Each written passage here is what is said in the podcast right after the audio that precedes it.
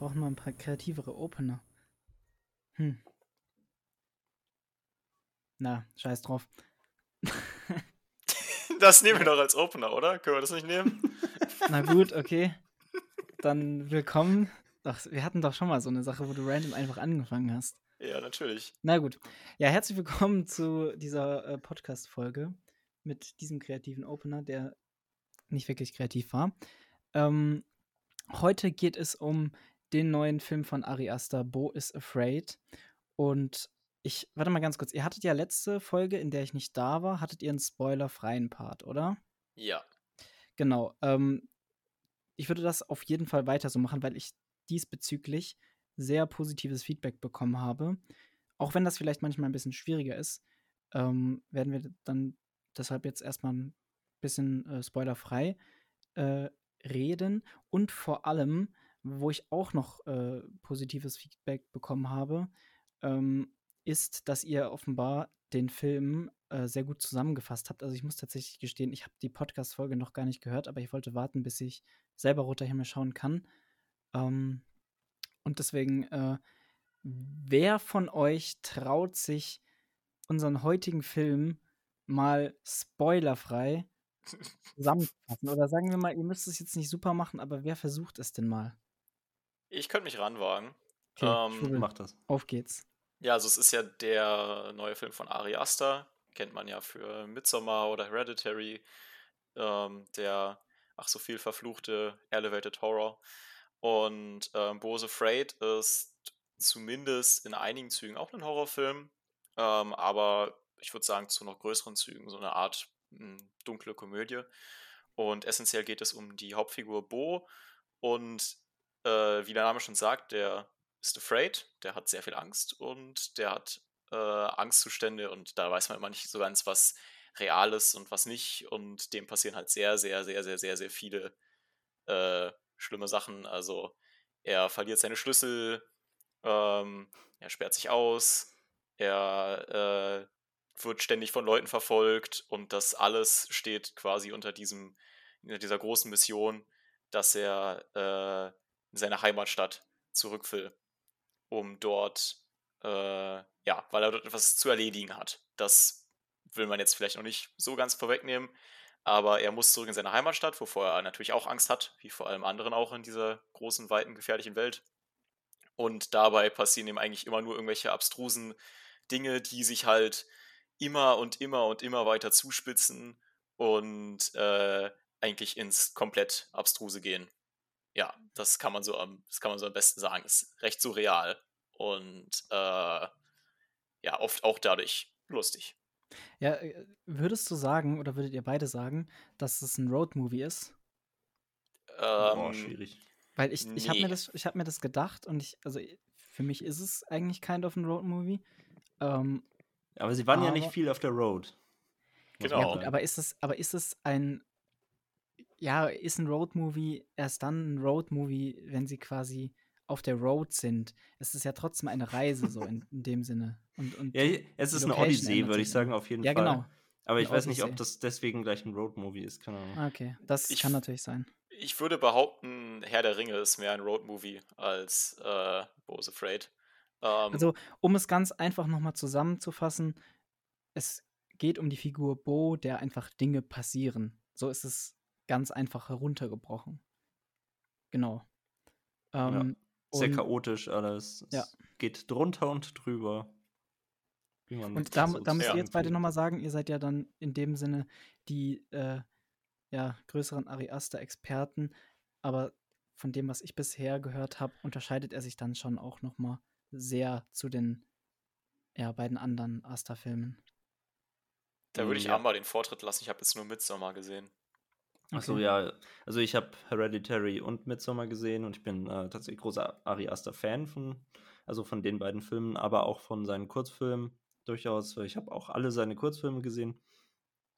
Ähm, da gibt es doch auch einen, ne, der sehr in diesen Film hier reinspielt, habe ich gehört. Der Bow einfach ja, hieß, genau. ja, genau. Ich habe den ehrlich gesagt aber schon lange nicht mehr gesehen, deswegen weiß ich nicht mehr genau, was da so richtig die Handlung war. Ich weiß auch äh, nur noch, dass da eben eine Person in einem Raum war und da viel Angst hatte. Ja, das Aber ist, das, mehr das weiß ist nicht. interessant. Ich habe das, ich habe da äh, gerade mal drauf geklickt und die Beschreibung ist tatsächlich wirklich eigentlich dieselbe wie von dem Film. Da steht zum Beispiel, also steht jetzt hier, a neurotic middle-aged man trip trip äh, is delayed indefinitely when his keys are mysteriously taken from his door. Äh, also halt eins zu eins eigentlich das, was dann in dem Film passiert. Ja, allerdings nur der Anfang. Also er kommt da nicht aus seinem Zimmer raus. Das Ja, sieben Minuten ist dann in endet- dem Fall auch nochmal ein bisschen was anderes als äh, hier Ja. 179. Drei Stunden ging dieser Auf Film. jeden Fall, ja. Drei Stunden. Gut, Naja, dann- dann aber lass uns- zurück oder- zu, noch mal ja. kurz zu Hereditary und äh, Midsommar, würde ich sagen.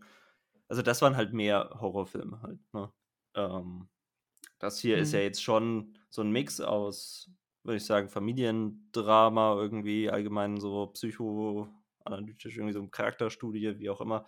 Ähm, und ähm, ja, schon ein bisschen Horror auch und vor allem Komödie. Also so schwarze Komödie. Also diese, und ähm, diese so in die Richtung ging komödiantischen jetzt. Ja, die genau. gab es noch also- nicht. Die gab es noch nicht in Midsommar und in äh, Boah, Hereditary. schwer zu sagen. Also ich würde sagen, es gab sie etwas in Midsommar. Das hatte schon so seine Da gab es ein lustigen paar ein Stellen. bisschen trockenen Humor an einigen Stellen. Ja, aber Hereditary ist schon sehr düster und verstörend einfach und äh, sehr ernst eigentlich auch. Also nimmt sich sehr ernst. Und ja, das ist Ja, bei ich- Midsommar dann schon wieder nicht mehr so sehr und jetzt dreht er halt völlig frei. Also er hat auf jeden Fall immer so ein bisschen einen Hang so zum Kom Komödiantischen auch gehabt. Also in seinen Kurzfilmen, die waren eigentlich auch immer so eher so schwarze, schwarzer Humor.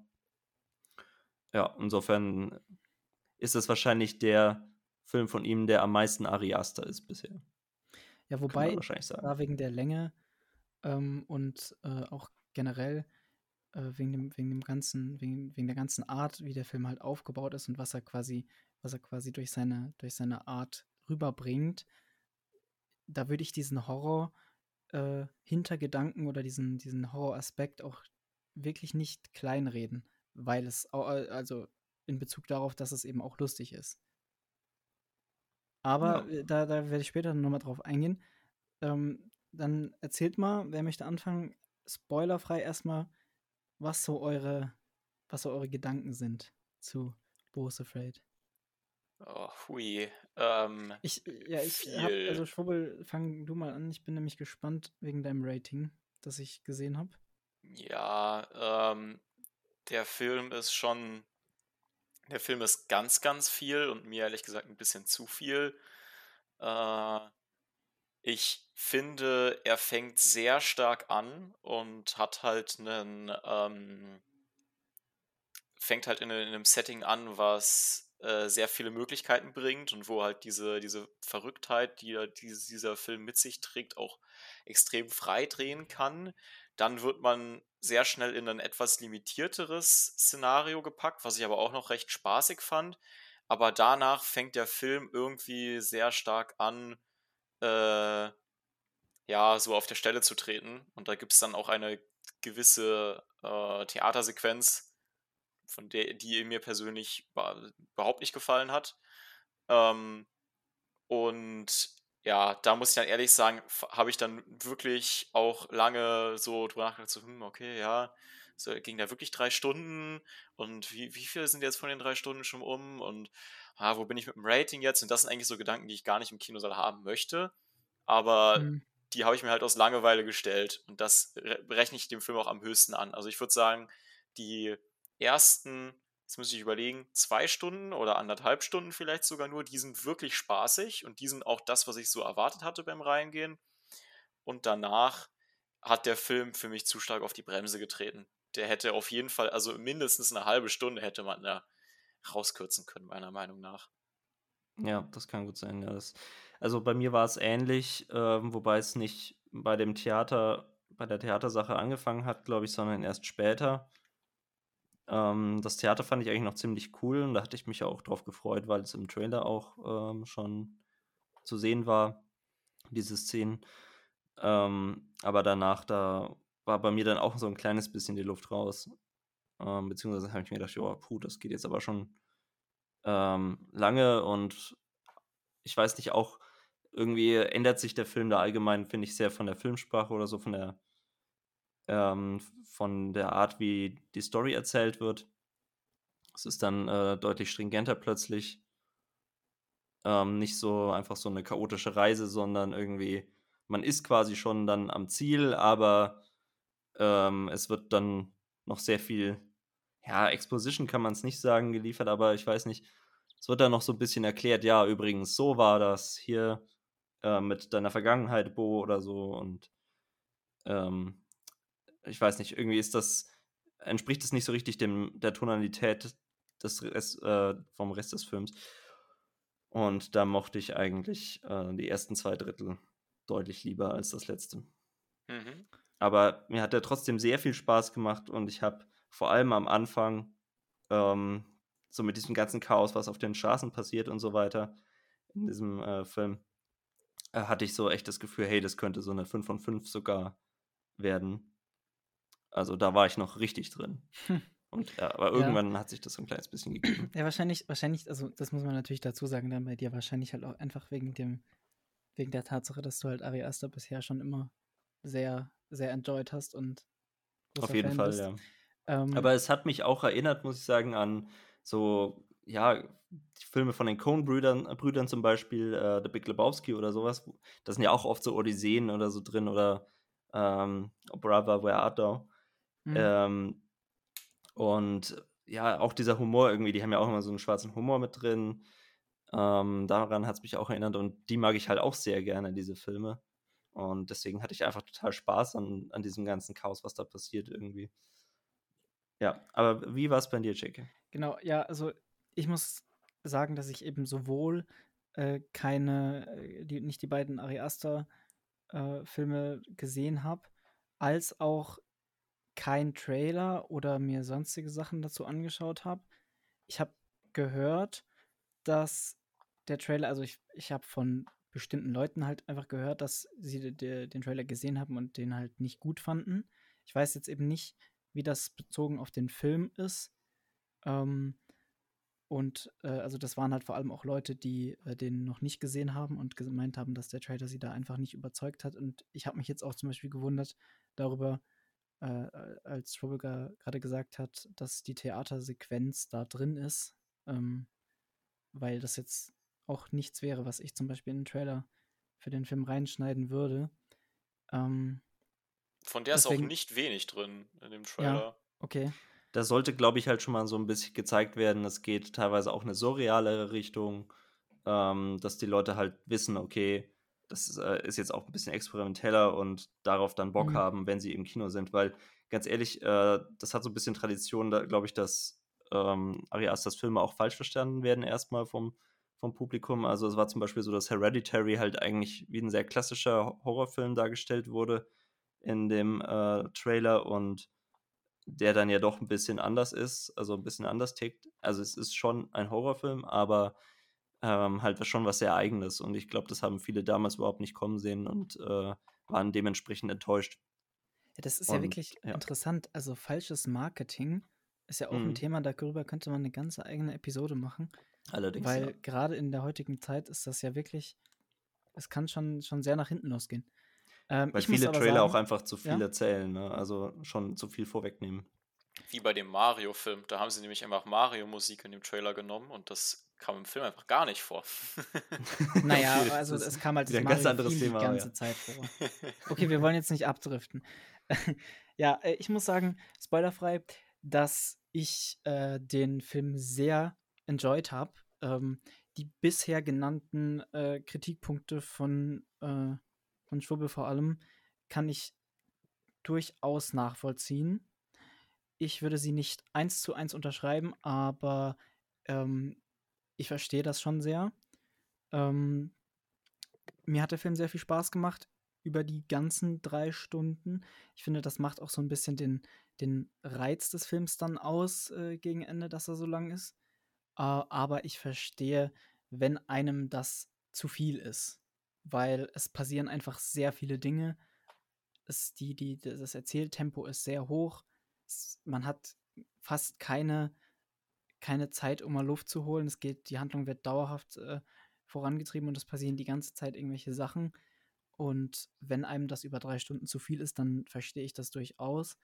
Ähm, ich war mir nach dem Film auch eben erstmal unsicher, wie ich das äh, finden soll. Und deswegen verstehe ich das, wenn man auch beim Schauen äh, sich da einfach überfordert fühlt. Aber bei mir war es dann eben so, dass ich dann im Nachhinein, so im Nachdenken, die nächsten zwei, drei Stunden, nachdem ich das geschaut habe, mir dann quasi eine Erklärung dafür geschaffen habe, was da gemacht wurde, oder ich halt überlegt habe, wie Ari Aster das in dem Fall meint. Ähm, und da bin ich dann quasi zu einem schlüssigen Schluss gekommen. Ich weiß nicht, ob ich das jetzt schon aufmachen will, weil äh, das vielleicht nichts für den, für den spoilerfreien äh, Teil ist. Andererseits wollt ihr noch irgendwas im spoilerfreien Teil sagen? Ansonsten könnten wir übergehen. Dann könnte ich euch direkt mal meine Sichtweise schildern, weil da bin ich nämlich sehr gespannt drauf. Ich weiß nicht, vielleicht habt ihr das auch schon davon mitbekommen, weil ich habe auch schon darüber geschrieben gehabt. Boah, Junge, jetzt, jetzt ziehen wir aber durch hier. Also, ähm, ja, äh, spoilerfrei würde ich vielleicht noch anmerken wollen, dass ich den Film äh, stilistisch auch einfach in seinem wirklich in seinem Anfangssetting viel dichter finde, inszenatorisch, Ja. ähm, als dann später. Also ich finde, da lässt er dann sehr nach und auch diese besprochene Theatersequenz, die halt sehr surreal und sehr krass wirkt, hat für mich ehrlich gesagt ein bisschen deplatziert gewirkt. Für mich wirkte das wie ein komplett eigener Kurzfilm in dieser in diesem Boris Afraid-Film drin. Ich würde auch behaupten, zumindest mit meiner Interpretation, hat diese Szene recht wenig mit dem Gesamtkonstrukt zu tun. Ähm, und wirkt halt einfach nur wie so eine Art Show-Off von Ari Aster, wo er halt so gezeigt hat, so, hey, hier, schau mal, das kann ich, das kann ich leisten mit Sets und äh, Budget. Und ich hätte mir gedacht, so, okay, aber dann da macht doch einen Kurzfilm. Der Film ist schon Ja, okay, genug. also da muss ich, da, da würde ich widersprechen. Also das wirkt auf mich nicht so. Es, ich verstehe, dass man das so auslegen kann bei der Länge und bei dem, bei- ich weiß nicht, aber ich, also so, wie- so wie du das gerade gesagt hast, wirkt es, als würde der einfach so eine Machtdemonstration mit dem Film machen wollen. Und Ja, schon ein ist bisschen. meiner ist ja Meinung nach nicht der Fall. Es ist ja der teuerste Film von äh, A24, A24, dem Studio, das das produziert. Mhm. Und Ähm, ja, Und ich würde sagen, der Film ist der, definitiv eine ja. Machtdemonstration. Das finde ich auf jeden Fall. Also, da möchte Eine Ma- Ari aber eine Aster Macht- schon so ein ja, bisschen ja. zeigen, was er leisten kann. eine Das Macht, würde ich eine so Macht, sehen. ne, aber eine Machtdemonstration in Hinsicht darauf, ich kann, wenn ich freie Hand bekomme, dann darf ich auch machen, was ich will. So. Aber das ist für mich in dem Sinne kein negativer Punkt, weil Ja. Freiheit für den, für den Regisseur oder die Regisseurin finde ich dann, also das ist halt das was Tolles so in dem, in der Hinsicht, wenn da keine, das ist auch das, was vielen Produktionen einfach fehlt. Dass da dann irgendwie noch vom Studio gesagt wird, nee, das machen wir jetzt nicht so, weil da bekommen wir nicht die Massen oder so. Das endlich, also dass hier irgendwelche Visionen dann durchgesetzt werden und das muss einem dann ja auch nicht gefallen. Aber es ist doch toll, wenn da mal mehr in die Richtung gegangen wird. Wir geben dir hier mehr die Freiheit und das ist Ari Asters Version von diesem Film. Und ich Ja. finde es schade, wenn da noch ein, ich würde es jetzt mal Hollywood-Cut nennen. Ich finde auch, man merkt eigentlich so mit jeder Minute irgendwie, ja, das ist äh, Ari Asters Baby, so, das ist sein Film und ähm, da steckt ja auch viel äh, von ihm selbst drin, also jetzt so biografisch quasi. Also ich weiß jetzt nicht so viel über sein Leben, aber ich weiß, dass er auch irgendwie anscheinend immer so ein bisschen äh, stru- gestruggelt hat mit, ähm, ja, mit seiner Familie, mit ähm, der Rolle von seiner Mutter in seinem Leben. Und äh, das verarbeitet er hier ja auch. Ähm, also ich hoffe, dass es bei ihm nicht so schlimm war, wie es jetzt hier in dem Film ist. Oh. Ähm, aber ich glaube, man kann auch in dem spoilerfreien Part jetzt schon sagen, ähm, also es geht halt um die Liebe zur eigenen Mutter, aber auch um ähm, ja, das Tox Toxische, was damit vielleicht kommt, ähm, mit einer Mutter, die einen vielleicht so ein bisschen ja, kontrolliert und ähm, ja, und die vielleicht das Beste zwar irgendwo für einen will, aber damit eben Druck auch auf jeden Fall auf einen ausübt. Das wird ja auch am Anfang schon durchaus thematisiert äh, bei dem Therapeuten. Ähm, insofern, das ist ja nicht erst, was am Ende zum Tragen kommt, sondern das ist ja durchaus äh, von Anfang an auch in der Story vorhanden. Also ich würde abschließend zum spoilerfreien Teil vor allem noch sagen, dass der Film für die Leute gemacht ist, die einfach mal was ganz anderes sehen wollen, was einfach unvorhersehbar ist und was nicht nach dem, ich nehme es jetzt mal im Mund, dem klassischen Schema F gemacht ist. So. Ja. Weil es ist halt einfach was ganz Kreatives, ganz Neues, das so vorher auf jeden Fall noch nicht da gewesen ist. Jedenfalls nichts, was ich bisher gesehen habe. Ähm, und wo, wobei ich da auch sagen muss, äh, ein Freund, mit dem ich das geschaut habe, hat mir dann direkt danach, äh, hatte mir, äh, ich müsste jetzt mal äh, nachfragen, wie genau das äh, hieß. Ich habe den Namen jetzt vergessen, aber dass es da wohl etwas gibt, an dem sich Ari Aster hier vermutlich ein bisschen inspiriert hat. Ähm, also finde ich jetzt auch überhaupt nicht schlecht, nicht schlimm oder so, aber es ist trotzdem einfach was Eigenes, was in dem Mainstream noch nicht angekommen ist. Und deswegen, wenn ihr einen Film haben wollt, der sehr unvorhersehbar ist und der nicht nach irgendwelchen Mustern vorgeht, dann, dann will ich euch den Film sehr empfehlen. Man könnte sagen, es ist der, äh, der größte Blockbuster unter den Indie-Filmen.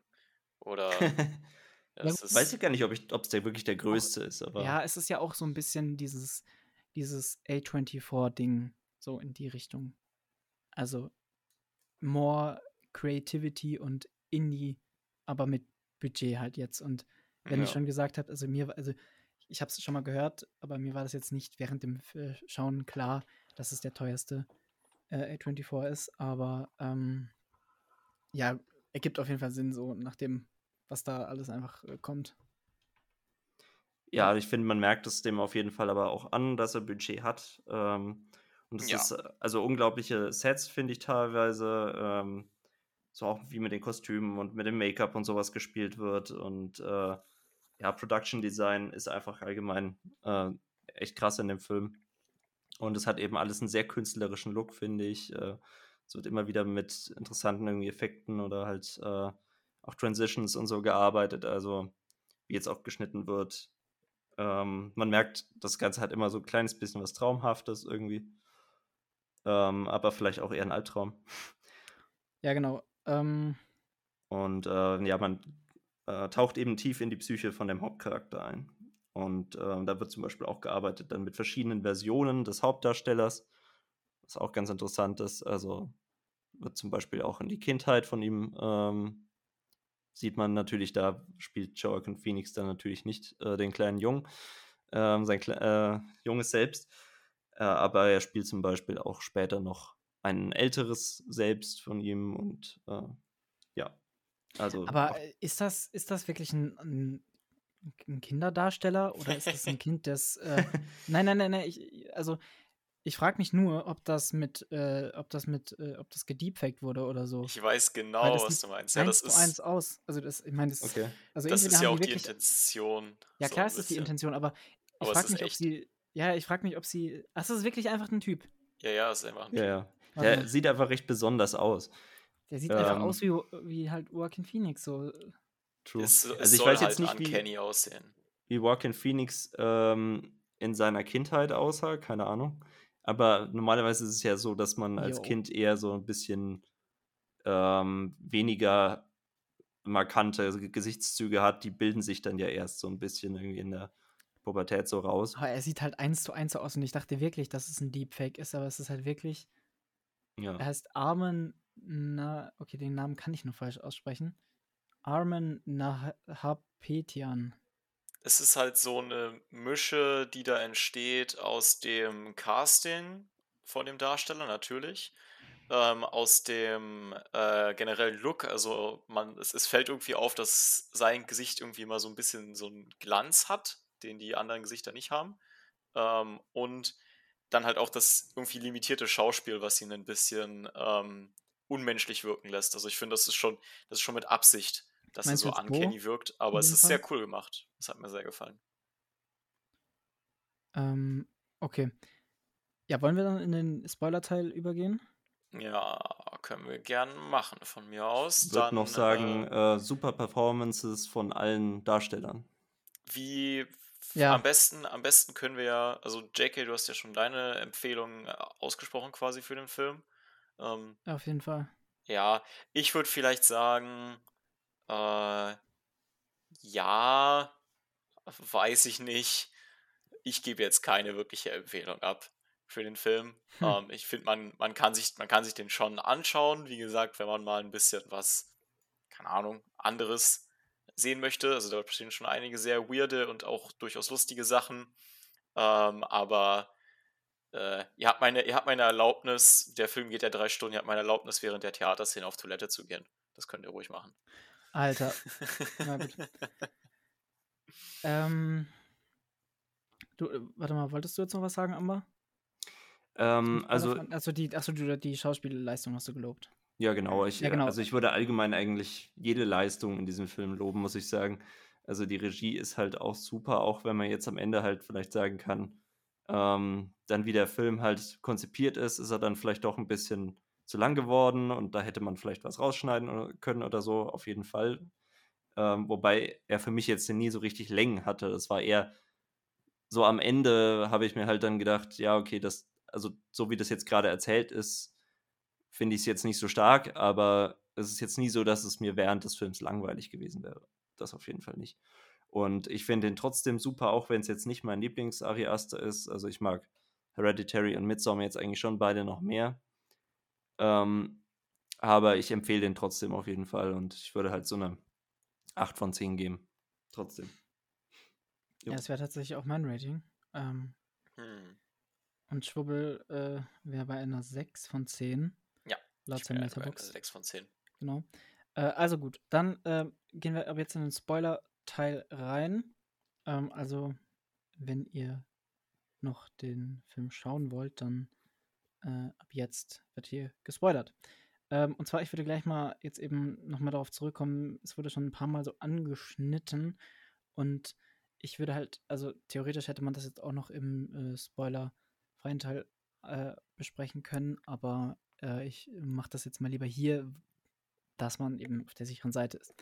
Ähm, und zwar wollte ich sagen, dass ich mir nach dem Film so gedacht habe, okay, also das war jetzt halt erstmal viel, das war schon lange nicht mehr äh, bei mir so der Fall, dass ich mich nach einem Film erstmal so erschlagen habe fühlen, was halt einfach, wie gesagt, daran liegt, dass man äh, in drei Stunden so auf einer ultra hohen Frequenz mit Sachen zugeballert wird. Mit, äh, mit unerwarteten Sachen, meine ich, mit, mit Sachen, die, die auch absolut abstrus und strange sind, so. Und deswegen habe ich dann erstmal ein bisschen überlegt, wie ich das Ganze jetzt einordnen soll. Und ich bin dann zum Schluss gekommen, dass der Film für mich einfach die Vision oder in dem Fall Ari Asters äh, Vision oder Version ähm, von einem Albtraum ist, wie Amber das auch schon vorhin angeschnitten hat. Ähm, es ist einfach ein Albtraum, äh, in den wir hier als äh, Zuseher äh, einsteigen und ähm, von außen sozusagen dann dem, der den Albtraum erlebt, nämlich Bo, dabei zusehen, wie er quasi durch diesen Albtraum durchgeht. Und ähm, das, was mich daran eben so, oder was mich halt eben zu diesem ähm, Schluss kommen lässt, ist, man hat hier drei Stunden lang wird man zugeballert mit Sachen, die auch einfach keinen Sinn ergeben. Und das ist die schlimmstmögliche Sache, die, äh, ja, die einem so passieren kann in jeder Situation und es wird immer schlimmer ja. für ihn. Und das ist so ein bisschen dieses Albtraumhaftartige, was ich vielleicht, also man kennt das, wenn man so Träume hat. Also vielleicht habt, also ich weiß jetzt ja nicht, wie, inwiefern ihr da seid, das kommt ja immer ganz drauf an, aber ich bin zum Beispiel jemand, ich träume viel und ich kann mich auch oft sehr gut an, daran erinnern und ähm, auch wenn das in vielen, also das ist jetzt nicht oft so, dass es so schlimm ist. Also dann hätte ich, glaube ich, auch irgendein Problem. Äh, und natürlich, also ich, was ich noch sagen wollte, ist, ähm, da, weil viele ja sagen, dass es sehr auch auf die Psyche hier eingeht. Ja, auch, aber für mich ist das quasi die, das steht an zweiter Stelle. Es ist trotzdem noch dieser Albtraum, der, der wird dadurch zu diesem Albtraum, weil es der Figur eben auch noch psychisch schlecht geht. Aber ähm, also, oder deswegen kommt es äh, da, ja, dazu zustande halt in dem Fall. Ähm, aber äh, man wird so zugeballert mit diesen Ereignissen und die Ereignisse ergeben oft keinen Sinn. Sie sind die schlimmstmögliche ja, Auslegung, was jetzt passieren kann in dem Fall. Und ähm, dann endet der Film quasi an dem Zeitpunkt, wo es eben nicht mehr schlimmer werden kann. Und ähm, das ist so meine Auslegung des Films. Ich kann da noch ein paar mehr voll, Punkte was du meinst, sagen. ja. Genau.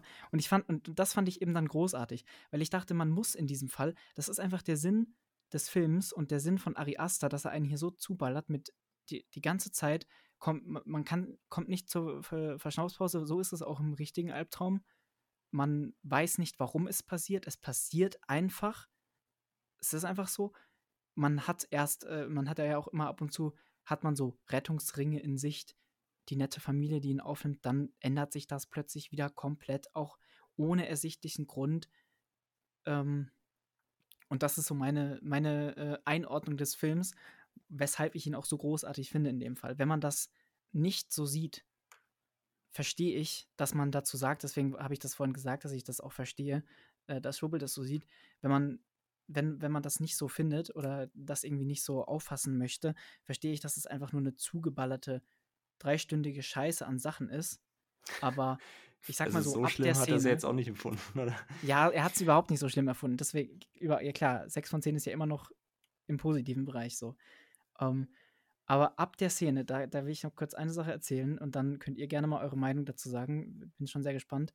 Aber in dieser Szene, wo Bo äh, kurz davor ist, endlich zu erfahren, was auf dem bösen Dachboden ist, ne? Mhm. da habe ich dann so spaßeshalber zu meinem äh, Nachbarn, zu meinem Freund äh, geflüstert, da sitzt jetzt bestimmt Yoda drin. So. Ne? Und wenn da wirklich Yoda gesessen hätte, wäre das ja noch, ne, das wäre noch realistisch gewesen oder noch, noch, äh, noch verständlicher als dann dieser, ja, Riesenschwanz, der dann da äh, einfach sitzt und chillt, in dem Fall. Ähm, also spätestens ab dem Zeitpunkt war ich mir dann sicher, ja, es ist einfach ein Albtraum und wir sehen hier quasi die, ja, bildlich abgestimmte Form, wie Ari Aster versucht, seine Erfahrungen mit Albträumen oder so halt eben aufs, auf die Leinwand zu bringen, gepaart dann halt noch mit dieser, mit dieser äh, Geschichte mit der Psyche um den Jungen. Aber ähm, das wäre so, das wäre so, mei wär so meine Einordnung. Und jetzt bin ich mal gespannt, was ihr dazu sagt. Das ist witzig, weil ich würde sagen, ich sehe den Film sehr ähnlich. Ich würde sagen, ich sehe den genauso. Das war auch so ziemlich meine Interpretation. Halt diese, ähm, dieses albtraumhafte, äh, ja, ist alles, was schief gehen kann, geht schief, beziehungsweise auch Sachen, die überhaupt nicht schief gehen können, gehen trotzdem schief. Ähm, und das steigert sich halt immer mehr. Na, das hat halt diese, produziert halt diese, diese ständige Anxiety beim Zuschauer, die ich halt auch besonders stark fand, halt im, am Anfang des Films. Ähm, wo es halt auch, wo es halt auch am größten hittet, finde ich. Und da, ich finde, da merkt man auch so, dass dann auch die, die wirklichen Ängste sind, die halt Bo hat.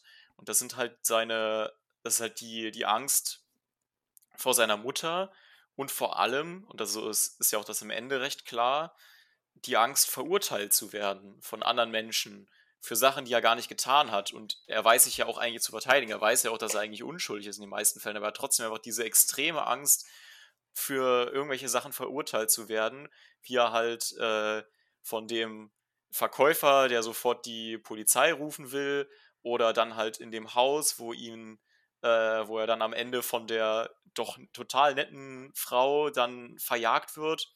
Ähm, und überall sind halt Leute, die ihm dann letztendlich irgendwie verurteilen ähm, für Sachen, die er nicht getan hat. Und das resultiert dann halt darin, dass er so ein kompletter Pushover ist und sich eigentlich immer nur so ähm, ja, hin und her werfen lässt von allen Geschehnissen. Das fällt auch re recht schnell auf, dass Bo halt keine sehr bestimmte Hauptfigur ist. Ne? Der macht ja eigentlich nur das, was die anderen Leute ihm sagen. Das spricht Ja, er, glaube ja, ich, so er- an einer Stelle ist- recht klar aus. Genau, das ist auch noch, das wollte ich gerade eben auch noch sagen. Das ist ein großes Argument dafür eigentlich, dass es so ein Albtraum ist, weil Hm.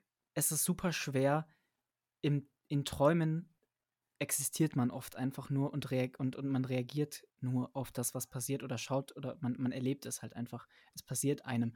Das ist ja der Zeitpunkt, wo man das durchbricht und dieses luzide Träumen äh, erlebt, ist ja auch sehr schwer. Und ich weiß nicht, ob ihr das schon mal erlebt habt oder inwiefern ihr euch damit auskennt. Ähm, ich hatte mal einen luziden Traum, ja. Ja, aber dann wirst du ja auch trotzdem wissen, das ist ja nicht die Norm. Und ja, ja. Ähm, genau, und das ist eben das, was sehr auch, was ja auch sehr auffällt an diesem ganzen Film, ist, dass Joaquin Phoenix, ich muss sagen, nochmal dazu, äh, äh, zur Schauspielleistung auch, ich fand den, ich habe noch nicht so viel mit ihm gesehen bisher, ähm, aber davor dachte ich immer so ein bisschen, okay, er ist ein sehr, sehr guter Schauspieler, aber bisher, was ich bisher von ihm gesehen habe, vielleicht so ein bisschen overrated, aber ähm, diese Leistung in dem Film hat mich komplett aus den Socken gehauen und das eben, obwohl Joaquin Phoenix eben nur reagiert in dem Fall und das ist so, also es ist so krass, die ganzen drei Stunden passiert ja eigentlich nichts mit ihm so charakterlich.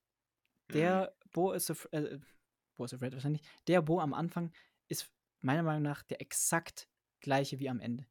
Und ja, ähm, er wird zurückgeworfen, würde man ja fast, also könnte man ja fast eher sagen, weil ja. er ist ja durchaus an einer Stelle, wo er quasi Selbstbewusstsein gewinnt, wo er sich denkt, hey, das ist vielleicht doch alles nicht so schlimm und ich kann meinen eigenen Weg gehen und so weiter. Also zum einen erstmal, als er seinen Vater, Vater dann kennenlernt oder vermeintlichen Vater, so ganz sicher ist das dann ja nicht. Ähm, und zum anderen, ja, nach diesem Theaterstück äh, allgemein und äh, als er dann Elaine kennenlernt. Auf jeden Fall. Und ja, genau. Ähm, genau, dann äh, stellt er ja im Prinzip auch fest, okay, ich ähm, habe überhaupt kein ähm, Problem vielleicht äh, jetzt hier mit damit mit Orgasmen, sage ich mal, weil das ja ein großes ähm, Thema des Films auch ist, dass irgendwie sein Vater angeblich ähm, bei einem Orgasmus gestorben ist und auch schon eine äh sehr witzige Stelle, muss man ehrlich sagen. Also ja. Das war, als das revealed wurde und die Story dahinter erzählt wurde, und sein da, Großvater wohl auch. Und ähm, genau deswegen hat er eine Angst zu ejakulieren. Und äh, in dem Moment, also wo er seinen Vater dann kennenlernt, stellt er natürlich fest, hey, vielleicht ist das ja doch überhaupt kein Problem, das in der ganzen Familie existiert. Und äh, mein Vater lebt ja auch noch, dann ähm, kann ich das eventuell auch, dann kann ich auch Sex haben, ohne äh, Angst haben zu müssen zu sterben dabei. Auch, auch und, wieder ein Hinweis äh, auf den Albtraum. Die abstrusesten Sachen werden die ganze Zeit revealed. Das, das kann so in echt gar nicht, oder natürlich ist es auch ja hier humorhaft und so gemeint, aber ähm, das sind einfach alles Indizien für mich hier in diesem Fall. Ja. Naja, und dann äh, ist aber ist eben tatsächlich so, dass er dann zwar nicht stirbt beim Sex, aber dafür äh, seine Sexualpartnerin in diesem Fall ähm, versteinert oder stirbt, wie auch immer, und dann davongetragen wird, was ihn natürlich wieder total zurückwirft. Also, und dann ist er seiner Mutter wieder völlig ausgeliefert. Ja, er hat ja auch, also ich würde sagen, die größte Angst bezieht sich ja auch auf seine Mutter, dass diese ganze Sache mit dem, dass er halt stirbt, wenn er kommt, ist halt ähm, ich, ich würde sagen, wenn man es jetzt so freudsch auslegen würde, dann wäre das die Mutterfigur, die ihm schon früh in seiner Kindheit seiner Männlichkeit beraubt hat oder sowas. Mhm. ähm, ich glaube, so würde Freud das formulieren. Aber ähm, ja, irgendwo, irgendwo ist es halt das, diese, diese Angst vor seiner Mutter und ähm, die ihm dann ja auch in dem Moment, wo er halt sozusagen seine Männlichkeit wiedererlangt, ähm, da nimmt ihm dann ja seine, seine Mutter indirekt seine, seine Partnerin weg ähm, und lässt ihn letztendlich dann doch wieder leiden und verschließt ihm vor der, vor der Liebe und das halt, ähm, ja, das ist halt seine, seine, seine große, große Angst da, die er verspürt über den Film. Und das fand ich auch recht cool, um jetzt hier wieder auf so ein bisschen meine kurzen Kritikpunkte zurückzukommen. Aber ich finde halt echt, dass der Film nicht so lange dafür hätte brauchen müssen. Also, es tut mir leid, aber die, dieses ganze Getue dann am Ende, also ich, diese, diese Szene, bis, bis als dann seine Mutter auftritt und wie lange sie dann darum erzählen und ja, äh, und ja, also das eben auch kleine Details ja, ja. Und dann gibt es ja auch noch diesen, dann gibt es ja auch noch diesen, diesen ganzen äh, Prozess, den Gerichtsprozess, den fand ich dann wieder cool, aber ich finde, es, es zieht sich einfach, es zieht sich ja. ewig. Beim Ende und stimme ich dir auch absolut zu. Da hat es mich eben auch so ein bisschen verloren. Dann. Ja, das aber ich finde, ich finde, man hätte das, was der Film sagen will, auch in ein paar weniger Wörtern, Wörtern sagen können. Ich bin immer noch der Meinung, dass diese ganze Theatersequenz super lost ist. Ich frage mich, ob das so ein Mood-Shift sein sollte, dass man hier so ein Safe Haven hat und einmal kann man so ein bisschen Verschnaufpause haben. Aber ich fand das, ich weiß nicht, ich fand das total Quatsch. Mich hat das rausgerissen. Ich war komplett gelangweilt in dieser Szene. Na, da ja, gibt es äh, irgendwie keine Angstvorstellung, mit denen er da interagiert. Da gibt es halt ja, nur das, diese das, krasse da, Szene, wo kurz, man da halt muss ich, da muss ich reingrätschen. Da muss ich reingrätschen. Und zwar folgendes. Was, was sehr bemerkenswert ist an, den, an der Struktur, ist, dass es im Prinzip immer dasselbe ist. Das hat man so eben genau, mir, mir, mir fällt jetzt auf den ersten Blick eben vier, vier, vier Phasen oder vier Schritte eben ein, dass halt das Ganze so immer abläuft. Bo geht in seiner in seiner, in seiner Entwicklung oder in seinem, wie es ihm halt geht oder was halt äh, um ihn herum passiert, er geht immer einen Schritt vor und dann drei Schritte zurück. Das passi passiert am Anfang so. Der freut sich auf den Besuch bei seiner Mutter, der, der möchte da hin, der hatte auch Bock drauf und so. Dann passiert die ganze Sache bei, bei seinem Haus zu Hause. Dann wird er angefahren, äh, letztendlich kommt bei, dem, bei den anderen da im Haus raus und die sind super nett, geht er wieder einen Schritt vor, es wird sich um ihn gekümmert. Dann passiert da die ganze Scheiße mit der Tochter und er geht wieder einen Schritt zurück. Mhm. Oder drei Schritte in dem Fall. Dann ähm, kommt die Sache mit dem, mit, dem, mit dem Dorf und mit dem Walddorf und der Theatersequenz, geht er wieder einen Schritt vor und dann passiert da wieder das komplette Chaos und er geht wieder drei Schritte zurück. Dann kommt die Sache mit dem Haus an seiner Mutter, mit der Geliebten, geht er wieder einen Schritt vor. Dann kommt da wieder das komplette Chaos, geht er wieder einen Schritt, geht er wieder Schritte zurück. Und dann gibt es eben noch die quasi ja, vollendete Vernichtung dann äh, mit, dieser, mit dieser Gerichtsverhandlung. Ähm, und äh, ist dann halt das große Ende und deswegen, das hat mich gerade ein bisschen verwundert oder halt, äh, dass du, äh, weil du gesagt hast, du hast dich gefragt, wo er in dieser Theatersequenz irgendwie mit irgendwas ja quasi bedroht wird oder so. Es gibt meiner Meinung nach eben während dem Film einige Stellen, wo, wo eben so ein Rettungsring gezeigt wird und eine ja, positive Welt oder ja, Fantasie in der, in der Hinsicht. Ähm, und dann wird es quasi alles wieder eingerissen. Und ich verstehe, wenn die Theatersequenz in deiner Ansicht nach ein bisschen zu lang war und in Teilen unnötig. Ich fand sie aber trotzdem sehr kreativ und lustig gemacht. Mit dem, mit dem Greenscreen auch. Äh, das war, finde ich, ein Stilbruch, der vertretbar ist in der Hinsicht. Ähm, und auch wenn es nicht mein, mein, mein Favorite Part des Films ist, overhatest du sie, glaube ich, ein bisschen. Naja, ja. also ich finde, du hast es sehr gut auf den Punkt gebracht mit deiner Analyse, wie, die, wie der Film aufgebaut ist, aber du hast damit dann auch zusammengefasst, dass es recht repetitiv ist. Und ich glaube, das hat mich dann auch letzten Endes auch gestört. Aber das passt ja total, wenn es so ein Albtraum ist. Also ich musste da jetzt auch an Fieberträume denken, weil bei einem Fiebertraum wiederholt sich ja auch immer alles. Ähm, und das ist zum Beispiel jetzt gerade da, wo er in diesem Haus ist von dieser Familie, ähm, da kommt er ja einfach nicht raus. So, da kann er nicht entkommen und egal was er tut, irgendwie, er landet wieder dort und äh, ja, auch diese Überwachung und so weiter, dass man sich irgendwie ständig überwacht fühlt und vielleicht von außen auf sich selbst guckt. Das ist ja irgendwie sowas total Fiebertraummäßiges. Das stimmt, aber letzten, ja, letzten Endes, in dem Fall auch nicht, nicht letzten Endes breche ich ja. es so für mich runter. Der Film möchte halt diesen, der Film möchte halt diese, diese Anxiety erzeugen, dieses, ähm, dieses Fiebern, dieses Al Albtraumgefühl und das schafft er halt, aber für mich halt eben nur am Anfang des Films. Da habe ich halt, da hatte ich halt dieses Gefühl, als wäre ich in einem Albtraum gefangen, aber danach wird es halt für mich dann doch zu repetitiv und einfach langweilig und ich glaube wirklich Anfang. nicht, dass der Film mich langweilen wollte am Ende. Also das also ist zumindest auch nicht das, was ich gedacht hätte. Der ganze Part jetzt bei der Familie hat dich jetzt auch nicht irgendwie am Ball gehalten schon, oder was? Doch, das schon, das mochte ich. Ach so. Das fand, okay. ich, das fand ich nicht ganz so stark wie den Anfang, aber ich fand das immer noch sehr cool. Das hat mir auch gefallen. Ja. Aber dann quasi, sobald er da rausflieht, und ich würde sagen, das ist ja so ein bisschen die Mitte, wenn nicht sogar noch sogar ein kleines Stück davor, wo er dann in den Wald flieht. Ja, da hat es dann äh, für mich, also da waren dann halt die ganzen, die ganzen wirklich krassen Sequenzen, zum Beispiel auch diese, die, diese ganze Flashback-Reihe da auf dem, auf dem Boot, mit seiner Mutter, die fand ich extrem spannend, die haben mich super gefesselt. Die fand ich auch total cool. Ich fand ähm, auch Elaine einfach total cool als Kind. Ja, ja, das stimmt. Die so das kein stimmt. Blatt vor den Mund nimmt, so. Ähm, Also da wäre ich auf jeden Fall auch äh, sofort verliebt gewesen als Bo.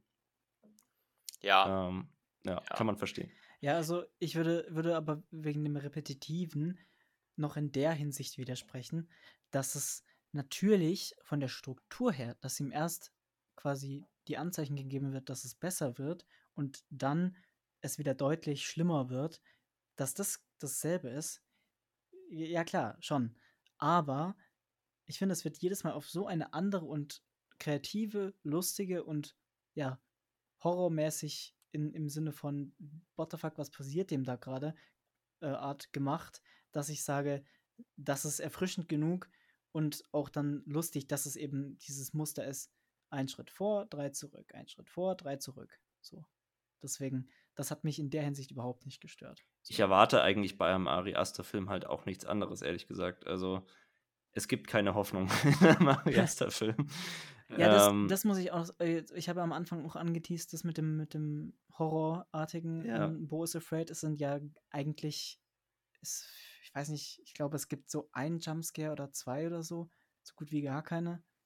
Äh, eigentlich. Also keinen krassen auf jeden Fall.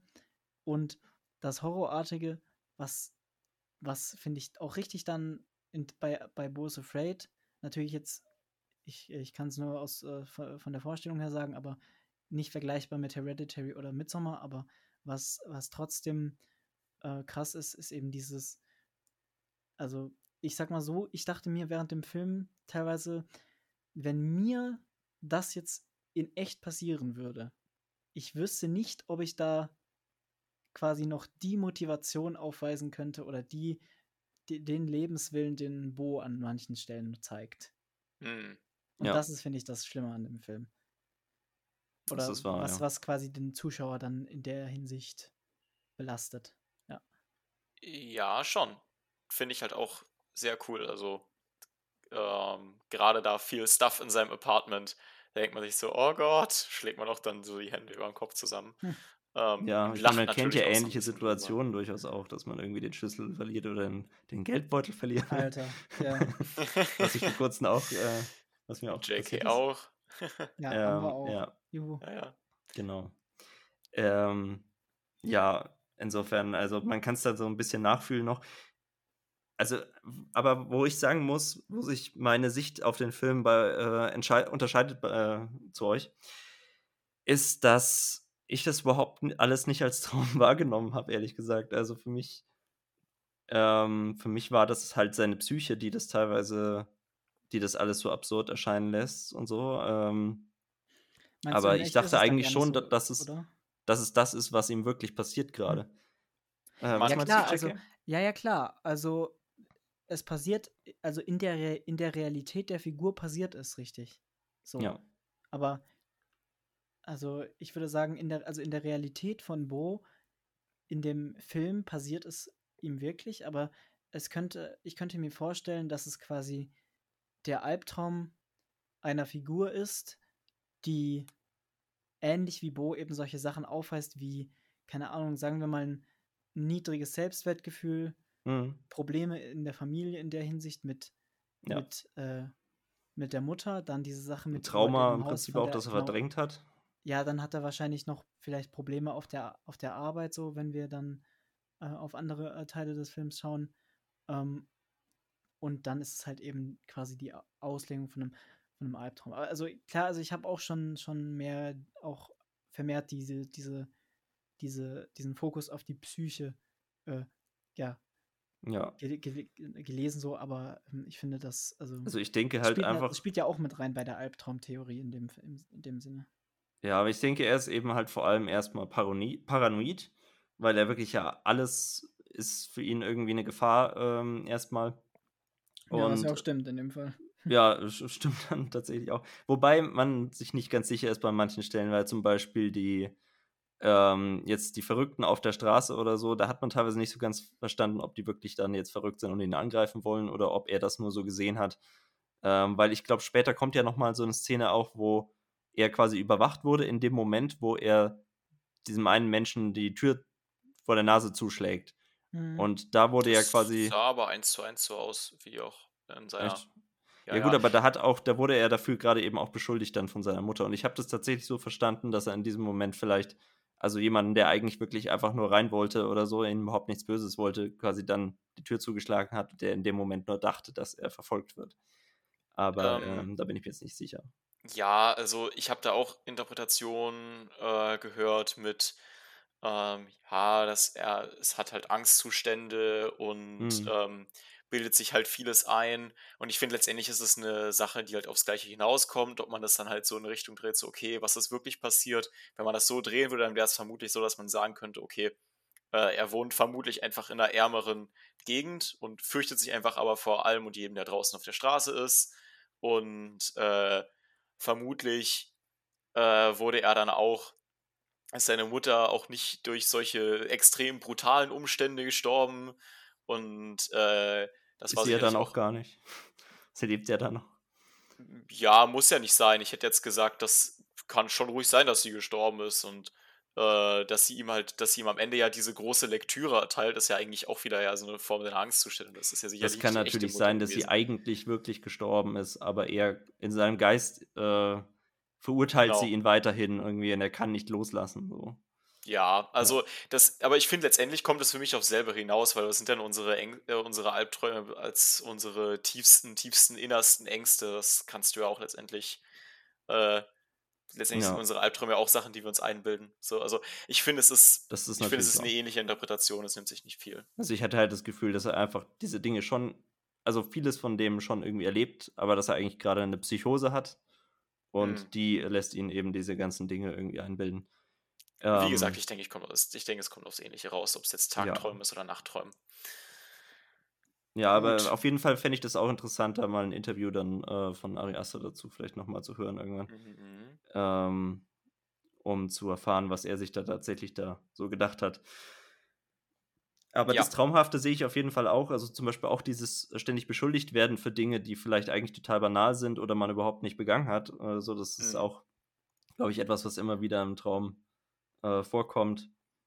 Und äh, mit luziden Träumen habe ich jetzt selbst nur sehr wenig Erfahrung gemacht irgendwie, aber also meistens war es dann so eigentlich, wenn man quasi gesagt hat, also wenn ich gesagt habe, nee, das, das ist mir jetzt zu viel, so dann merke ich quasi, ah nee, das kann ja überhaupt nicht sein, dass ich jetzt zum Beispiel hier gerade irgendwie in diesem, ich weiß nicht, äh, in irgendeinem dunklen Keller bin oder so, weil diesen Keller kenne ich gar nicht oder was und dann sagt mein Hirn, ach ja, nee, du bist ja in einem Traum und dann hört der Traum halt in diesem Moment auch auf. Das ist eher das, was ich dann kenne, äh, wo dann mhm. diese Selbstkontrolle irgendwie einsetzt. Und vielleicht ist das am Ende ja dann auch so ein bisschen passiert, weiß ich nicht, bei diesem Prozess. Könnte ich mir vorstellen, dass das dann irgendwie auch ausgedrückt werden soll, als dieses mhm. Boot dann umklappt und dann ist das Ganze halt zu Ende. Ähm, wo man jetzt nicht weiß, ist er jetzt irgendwie gerade tatsächlich gestorben bei diesem Prozess, wurde zum Tode verurteilt, so ungefähr durch Tod klappt, äh, Boot klappt um und du ertrinkst. Oder ähm, hat jetzt der Traum hier gerade einfach aufgehört oder so. Ich würde sagen, das kann man schon so sehen, dass er halt aufwacht. Ja. Ähm, ja. Und dann ganz interessant, laufen die Credits ja auch ab, während man das Bild eigentlich noch sieht. Also während man dieses, ähm, dieses Boot eben auf dem Wasser sieht und die Leute im Hintergrund bei diesem Gerichtsprozess, der da ihm gemacht wird, äh, über die ganzen Dinge, die er angeblich falsch gemacht hat in seiner Vergangenheit. Äh, da gehen ja diese ganzen Leute dann raus, dieses Publikum aus diesem riesigen Raum. Und äh, während der Zuschauer eventuell auch das, den Kinosaal gerade verlä verlässt, was so ein bisschen ja. Meta dann auch ist. Kann man auch gewartet? So Habt ihr gewartet und noch geschaut? Ja, schon. Also ich habe sehr lange noch gewartet, aber nicht die ganze Zeit, weil ich... Ich, ich habe bis zum Schluss gewartet. Ah ja, okay. Man, da passiert da nichts mehr, oder? nee, nee. Okay. Doch, er taucht wieder auf. Natürlich, er kommt wieder. Es ist das Ende von Freitag der 13. Es gibt doch Hoffnung. ähm, ja, man kann das halt, also ich habe es dann vielleicht auch so ausgelegt, dass es dann die, äh, wenn man aufwacht, halt dieses, dieses letzte Bild ist. Man hat ja meist immer noch so die letzten Momente vom Traum, hat man immer noch ein bisschen lebhafter in Erinnerung. Und ja. das ist dann quasi das Bild, was so ausfadet, wie halt auch die Zuschauer dann alle weggehen, alle Spieler Spielfiguren an seinem Traum.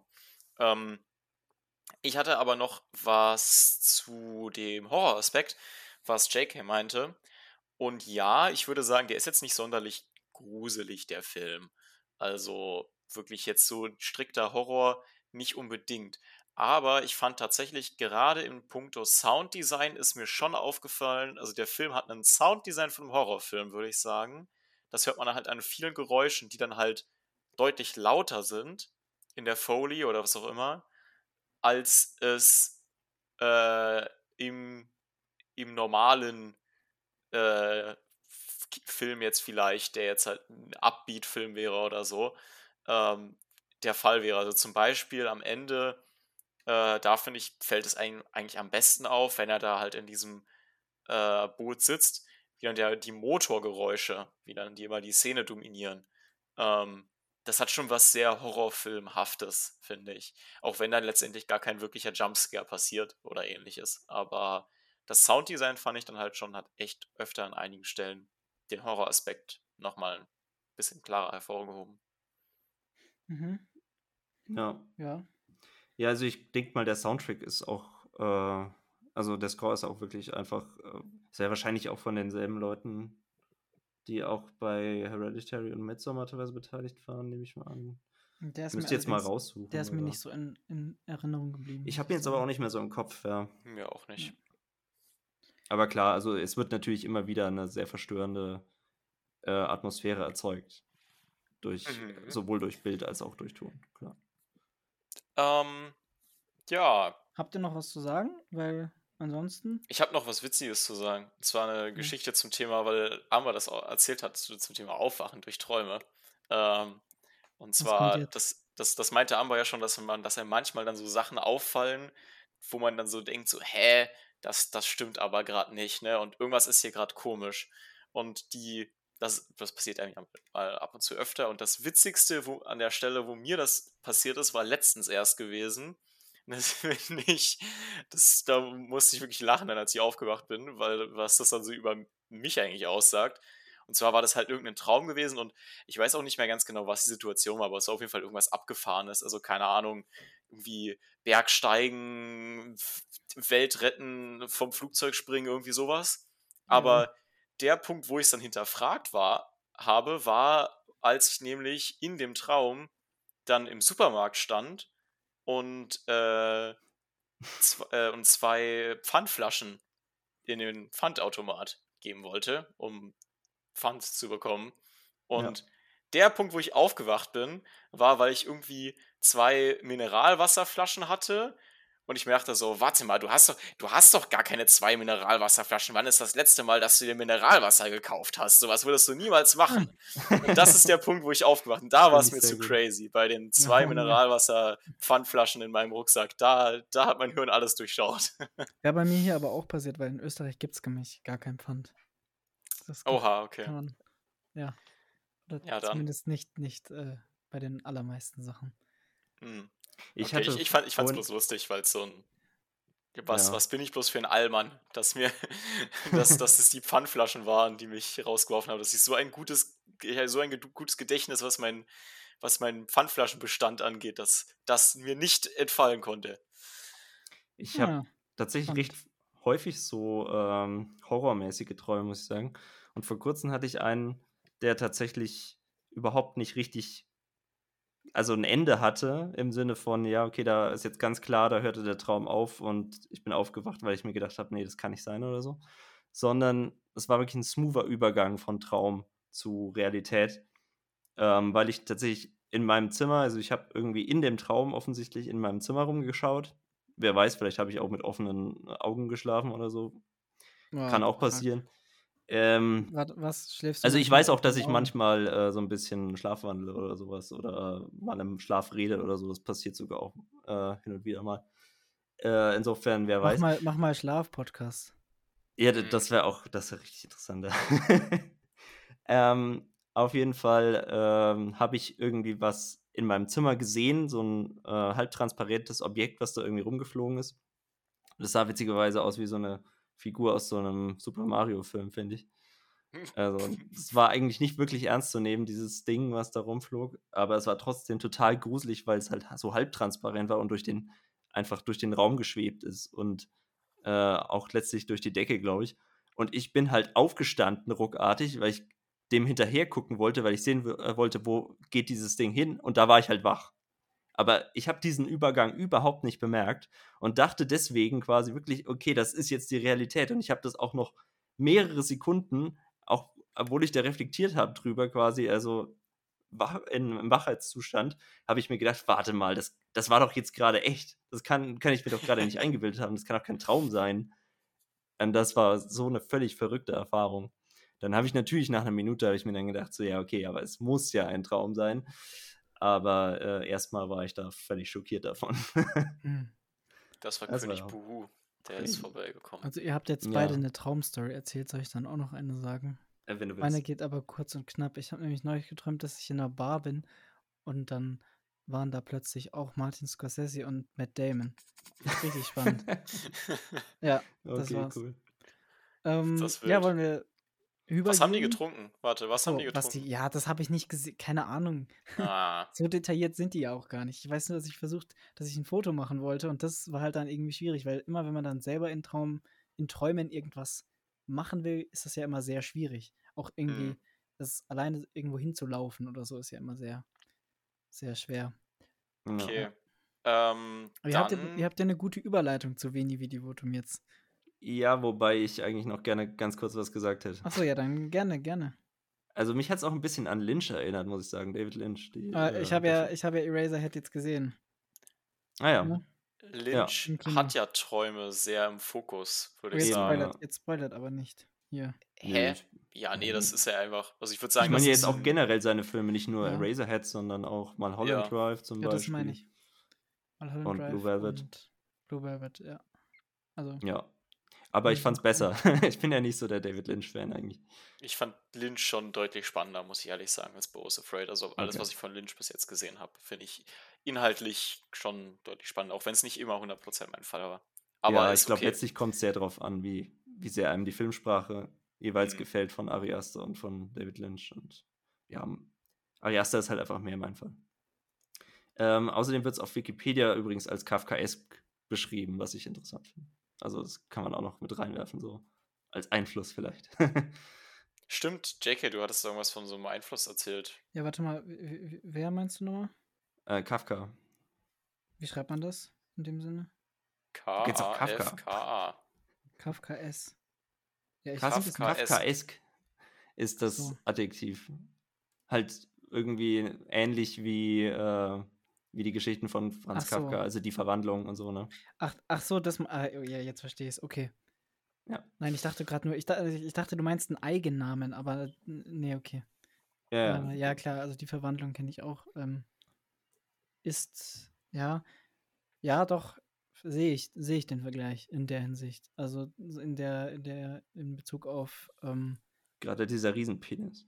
Ja, das ist ja, Meine, ich, ich, sagen, ich, hätte eigentlich eher, ich hätte eigentlich eher auch ähm, ich hätte eher den Bezug darauf genommen, dass bei der Verwandlung es ja, also bei Kafka in der Verwandlung ist ja nicht klar, warum das passiert. Es passiert einfach. Ja.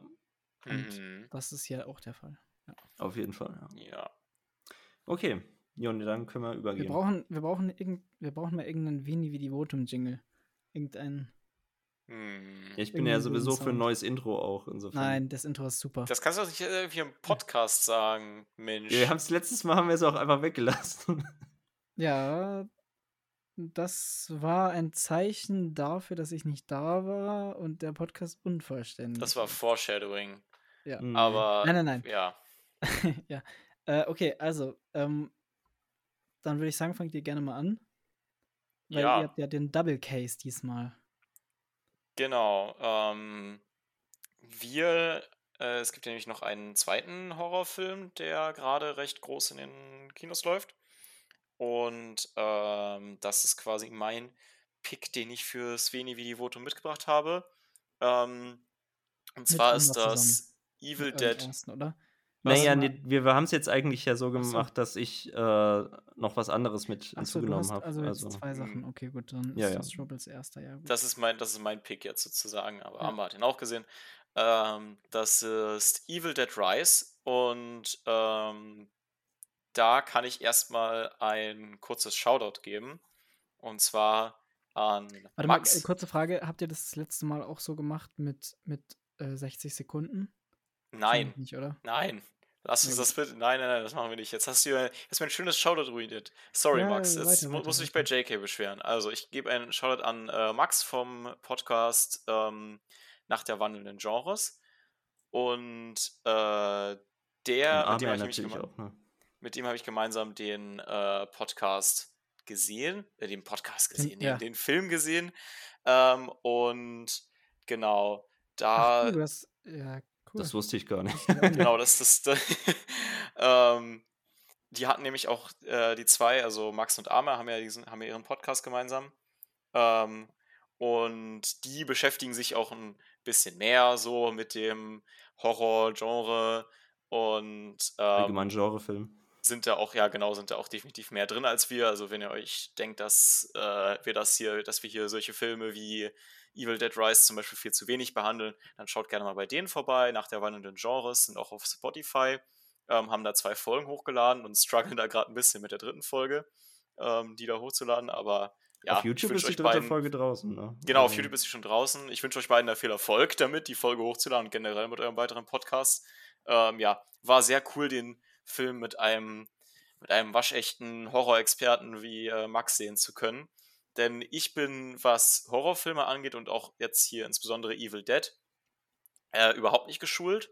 Ich weiß nur so ungefähr die groben Sachen. Das ist halt eine Filmreihe von Sam Raimi. Der neue Film jetzt eben nicht, aber ähm, spielt halt auf vieles an, was die alten Filme gemacht haben. Ähm, ist halt recht verrückt. Es geht um Dämonen, die Besitz ergreifen von Menschen und äh, es gibt ein böses Buch mit äh, bösen Illustrationen drin, aus dem man bloß nicht vorlesen darf. Und äh, ja, sehr spaßig, hat ein cooles Setting in LA, spielt es, glaube ich. Ähm, in so einem richtigen Horror, Horror-Apartment irgendwie. Ähm, hat mir sehr gefallen. Kannte ich jetzt auch als Setting noch gar nicht so sehr.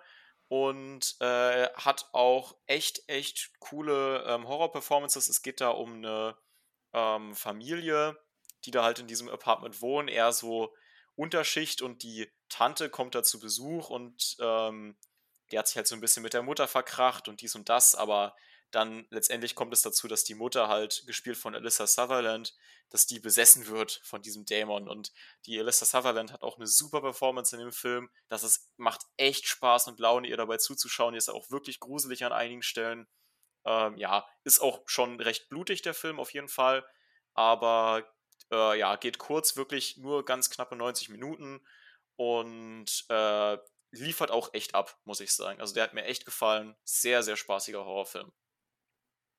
Ja, kann ich nur so unterschreiben. Ähm, wobei mir ein bisschen zu langsam war zu Beginn. Also es dauert, finde ich, sehr lange, bis der an Fahrt kommt. Also bis wirklich mal was passiert. Also ganz, außer ganz am Anfang, da passiert auch schon mal was, aber ähm, danach, ja, dauert es dann erstmal etwas.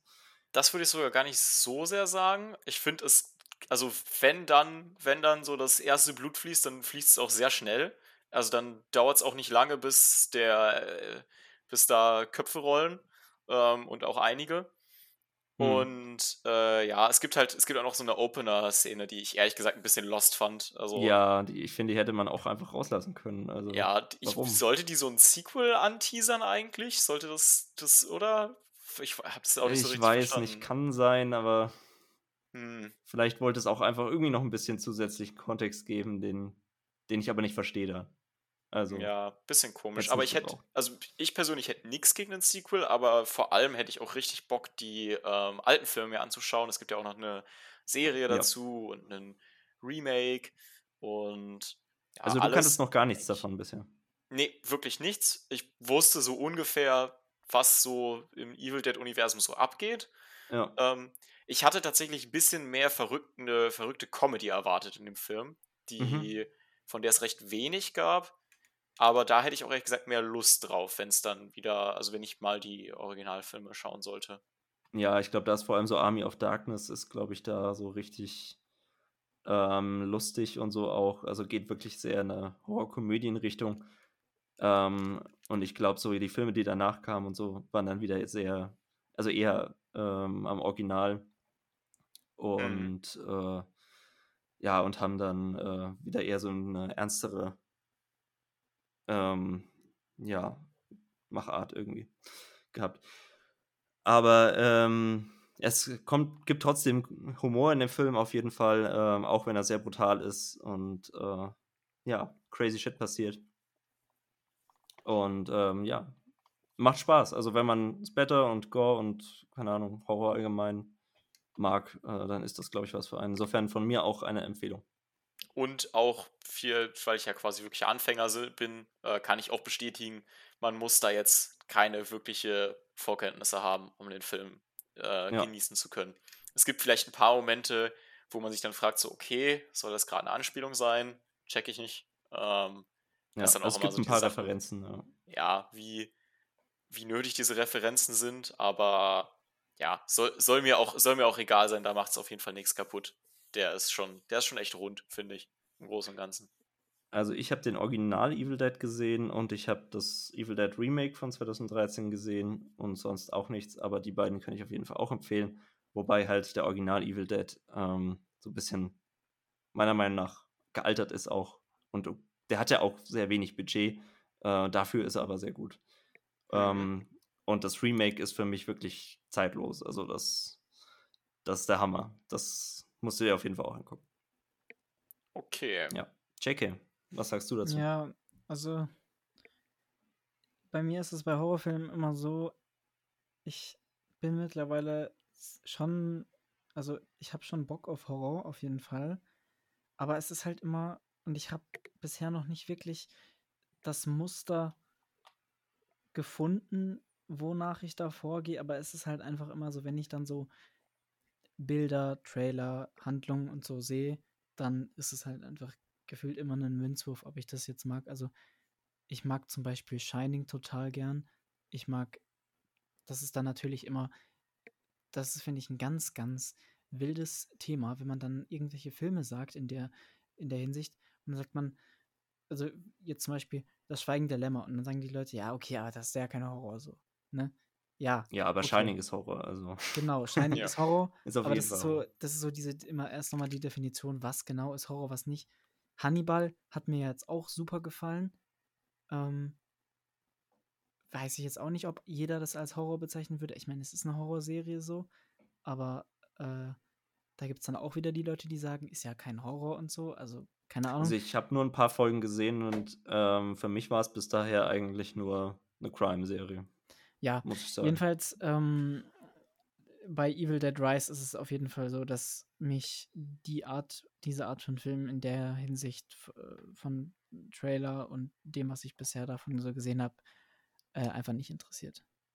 Genau. Oh, das ist schade. Also da habe ich dann eher Bock auf so eine Art Horror wie jetzt, äh, also sowas wie Midsommar oder den elitären äh, Horror, den für mhm. Filmstudenten. Mhm, ich ja. merke schon. Ja, ja. Ich weiß, ich weiß nicht, ich bin auf jeden ich bin, denke ich, noch nicht in der, in der, äh, in, in der Klasse angekommen, die, die äh, auch so ein, so ein, äh, ja, ich, ich weiß, na gut, es ist jetzt ja kein Trash-Horror so, aber halt so dieses, dieses, ähm, dieses Klischeehafte in dem, in, der, in dem Sinne.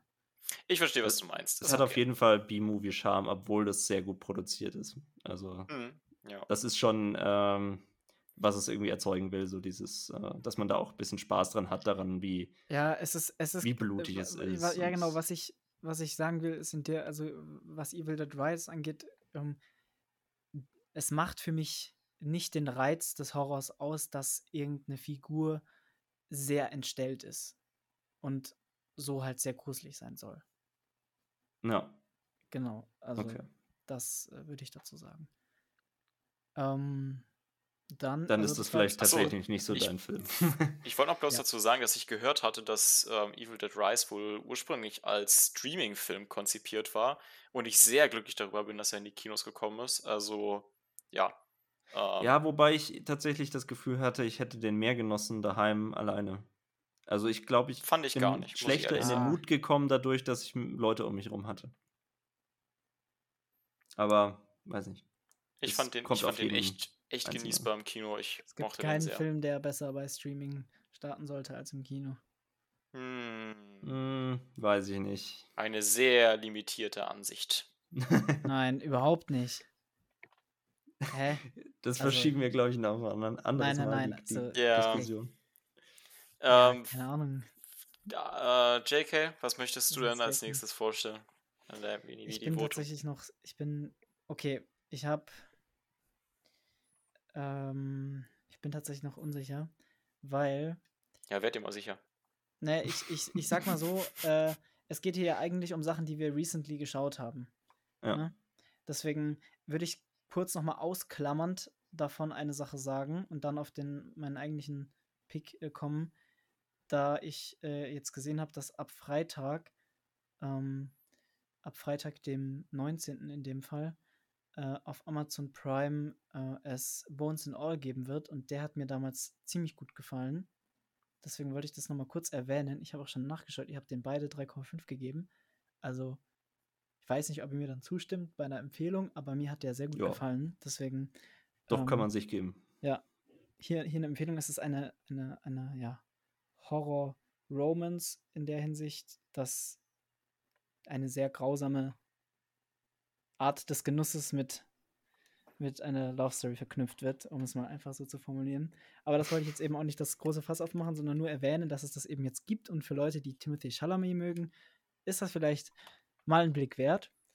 In einer Rolle, äh, in der ein bisschen anders ist, finde ich, als sonst. Wobei es natürlich auch Parallelen gibt, aber es ist ein, ich sag mal, es ist ein anderer Film, als wo er sonst mitspielt. Wobei man fast sagen kann, dass er nicht der Hauptdarsteller ist, sondern. Ja, das stimmt, das stimmt. Es wurde auch, hier wurde auf jeden Fall mehr, äh, im Marketingbereich wurde, wurde wieder mehr auf Timothy Chalamet gesetzt und im Film ist er dann, er ist schon, er ist schon sehr präsent, aber er ist nicht die Hauptfigur.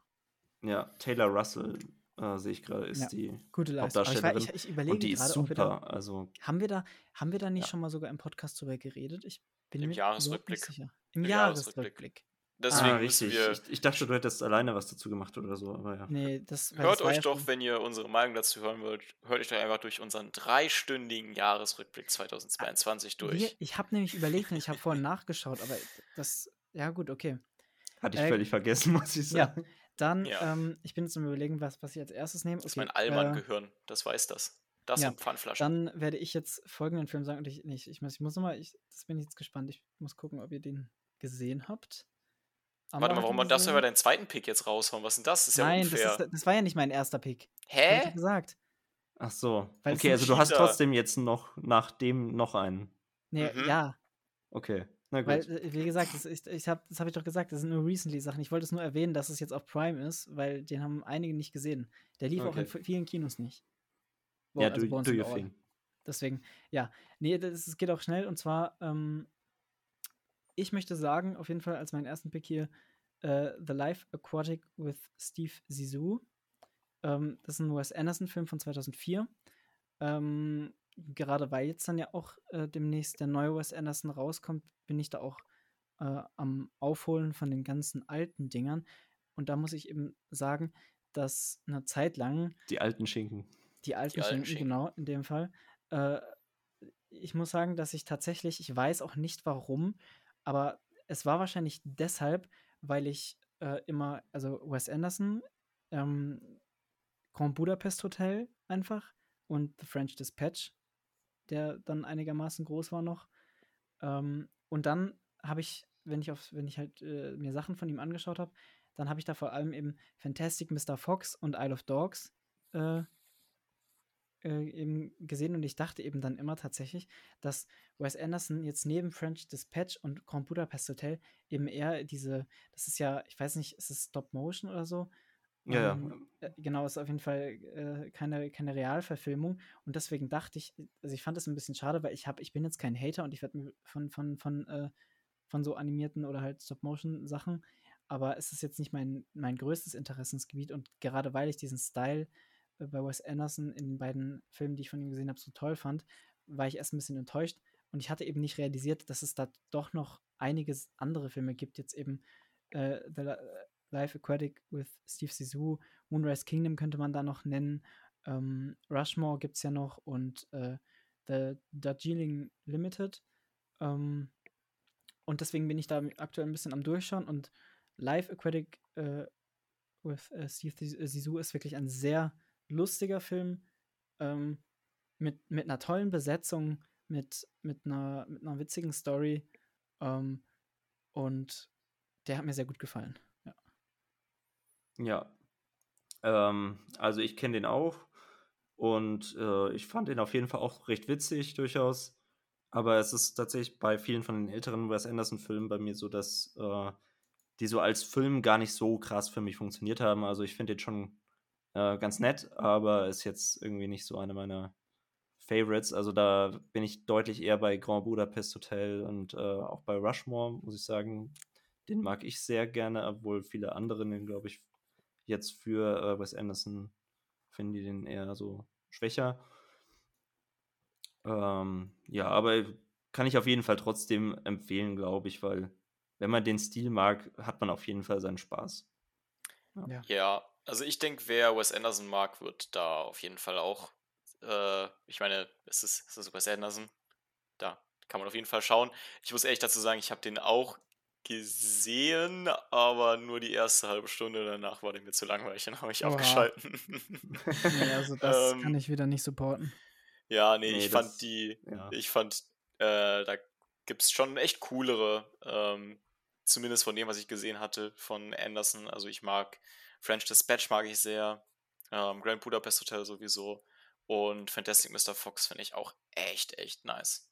Ja. Ich freue mich sehr noch auf ähm, Moonrise Kingdom. Den würde ich gerne sehen, aber den gibt's. Das ist so, es gibt eigentlich fast so okay. alle, es gibt fast alle äh, Wes Anderson-Filme auf Disney Plus, hm. außer Moonrise Kingdom vor allem. Und das ist natürlich schade. Ich sehe gerade, ich habe dem durchaus auch 7 von 10 gegeben, äh, Life Aquatic. Ich dachte, es wäre nur 6 von 10, aber insofern. Mhm. Ja, doch. Also Hast du dich wohl geirrt? Musst du deine mäßige ja. Empfehlung zurücknehmen? Muss noch meine. Naja, hat ja schon gesagt. Amma hat schon gesagt, dass, dass man den gucken kann. Ja. Auf jeden Fall, ja. Aber es ist trotzdem jetzt eben, wie gesagt, nicht mein äh, Lieblings. Ja, ich habe ihm 8 ja. von 10 gegeben. Okay. Gut, dann. Aber shoot. Achso, ich wieder, ja, äh, true. Ähm, Wieder, du, denn du warst noch gar nicht. Ja, genau. Oder? Ja, du hast völlig recht. Bei Veni Vidi Votum war ich jetzt noch nicht.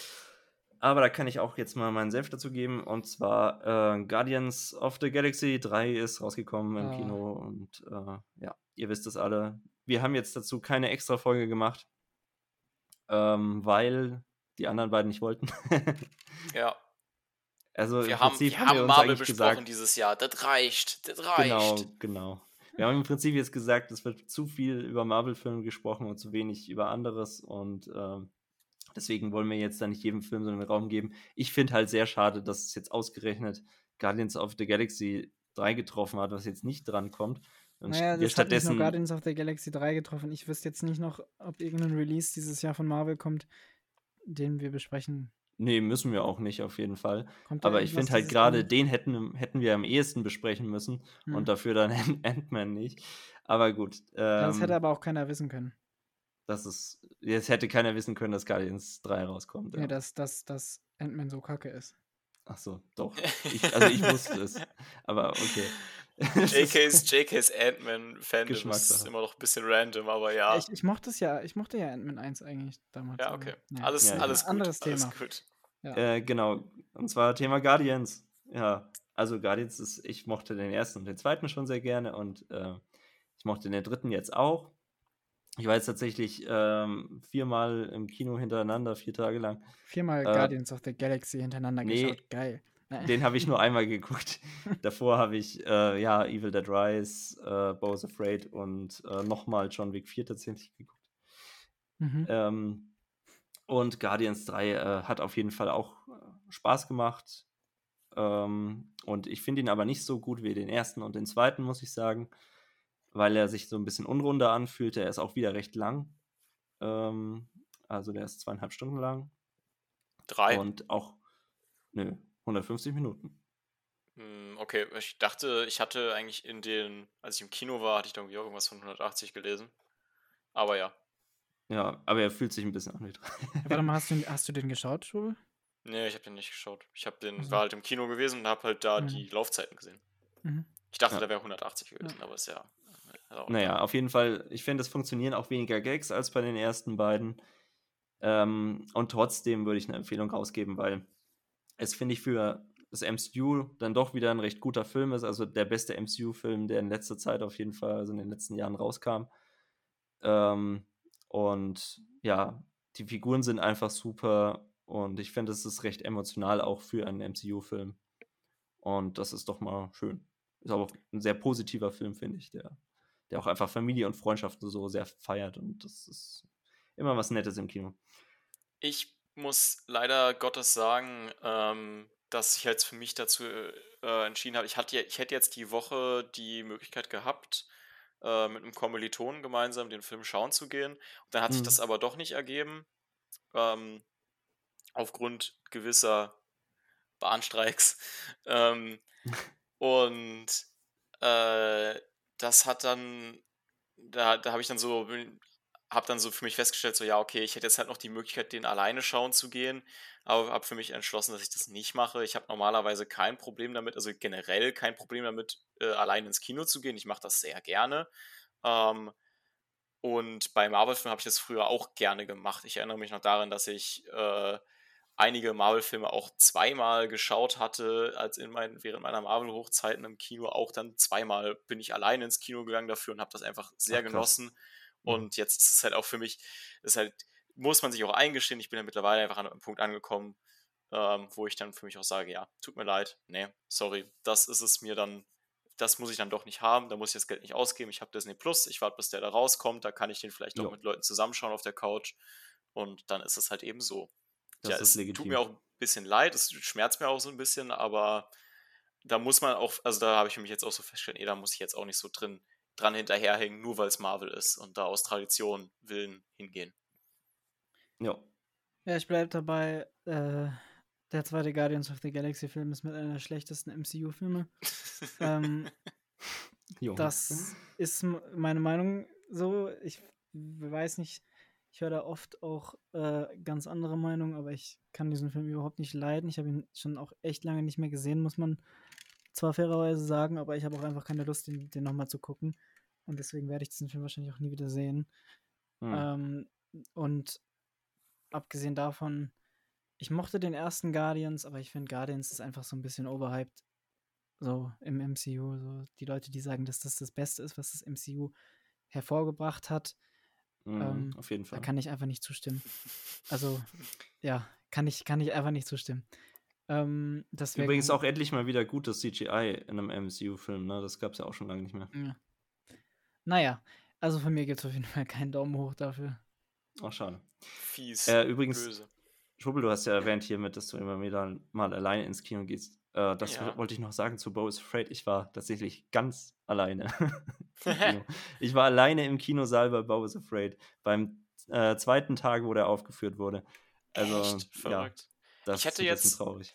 Das, das, ist, das ist ja lustig. Aber ähm, war auch mal interessant, weil ich davor noch nie ganz alleine im, im Kino war. Aber du, du warst wirklich noch nie ganz alleine. in der OV, oder? Warst du nicht äh, nee, OV? tatsächlich nicht. Nicht, okay. Nee, aber um 15 Uhr 45 oder so, vielleicht ist das auch nicht die beste Zeit. So, aber war, wie war an einem Freitag. War die, Synchro? Äh, die Synchro war gut. Okay. Die mochte ich echt gerne. Ja. ja, nee, bei mir war der Saal sehr voll. Fairerweise war es auch kein, es war kein großer Saal in dem, in dem Fall, aber es war schon, schon sehr voll. Außerdem war es auch eine Preview. Hm.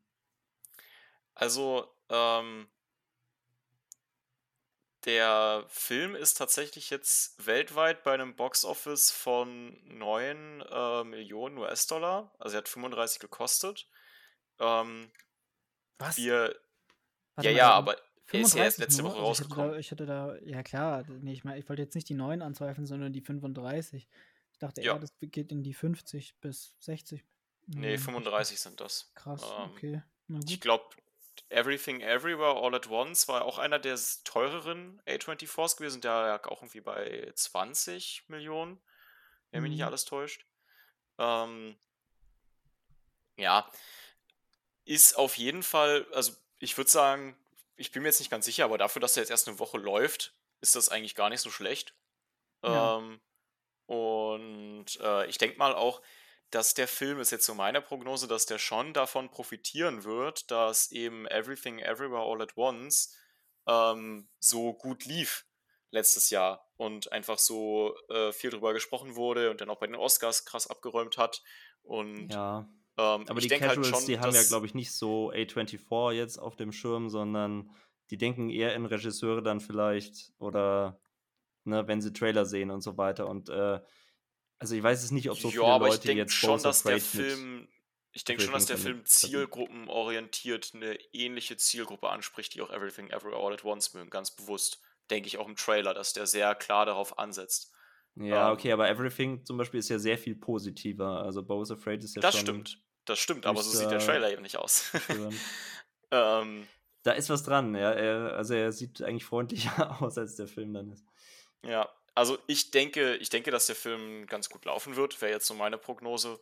Ähm, würde mich auch ehrlich gesagt schon ein bisschen drüber freuen, auch wenn ich jetzt nicht der allergrößte Fan bin. Aber ja. Ähm, okay.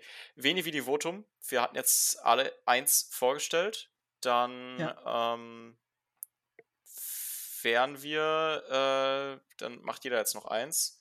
Ich habe noch eins, was ich ganz schnell abhaken kann. Ähm, und zwar, äh, ich versuche natürlich auch lieber hier Filme zu nehmen, die man vielleicht nicht so sehr kennt, aber es ist dann bei so einem Film, ist es auch für mich, sehe ich mich auch in der Pflicht darüber, mich zu melden, dass ich den geschaut habe. Eyes Wide Shut von Stanley Kubrick, Oh. ziemlicher Klassiker. Ja, der, Oh, das habe ich nicht gesehen. Ah, ja, ja, mhm.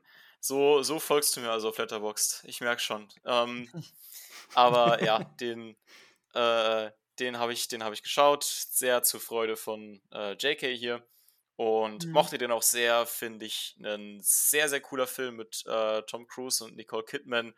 Geht um Sexualität und Geschlechterrollen und äh, die, die Suche, die Suche nach der, nach der Wahrheit und was uns Menschen antreibt, sind es unsere Triebe. Und ja, es ist so eine sehr, äh, ist ein sehr, sehr cooler Film und ähm, auch ohne, auch ohne irgendwie groß prätentiös zu wirken, finde ich.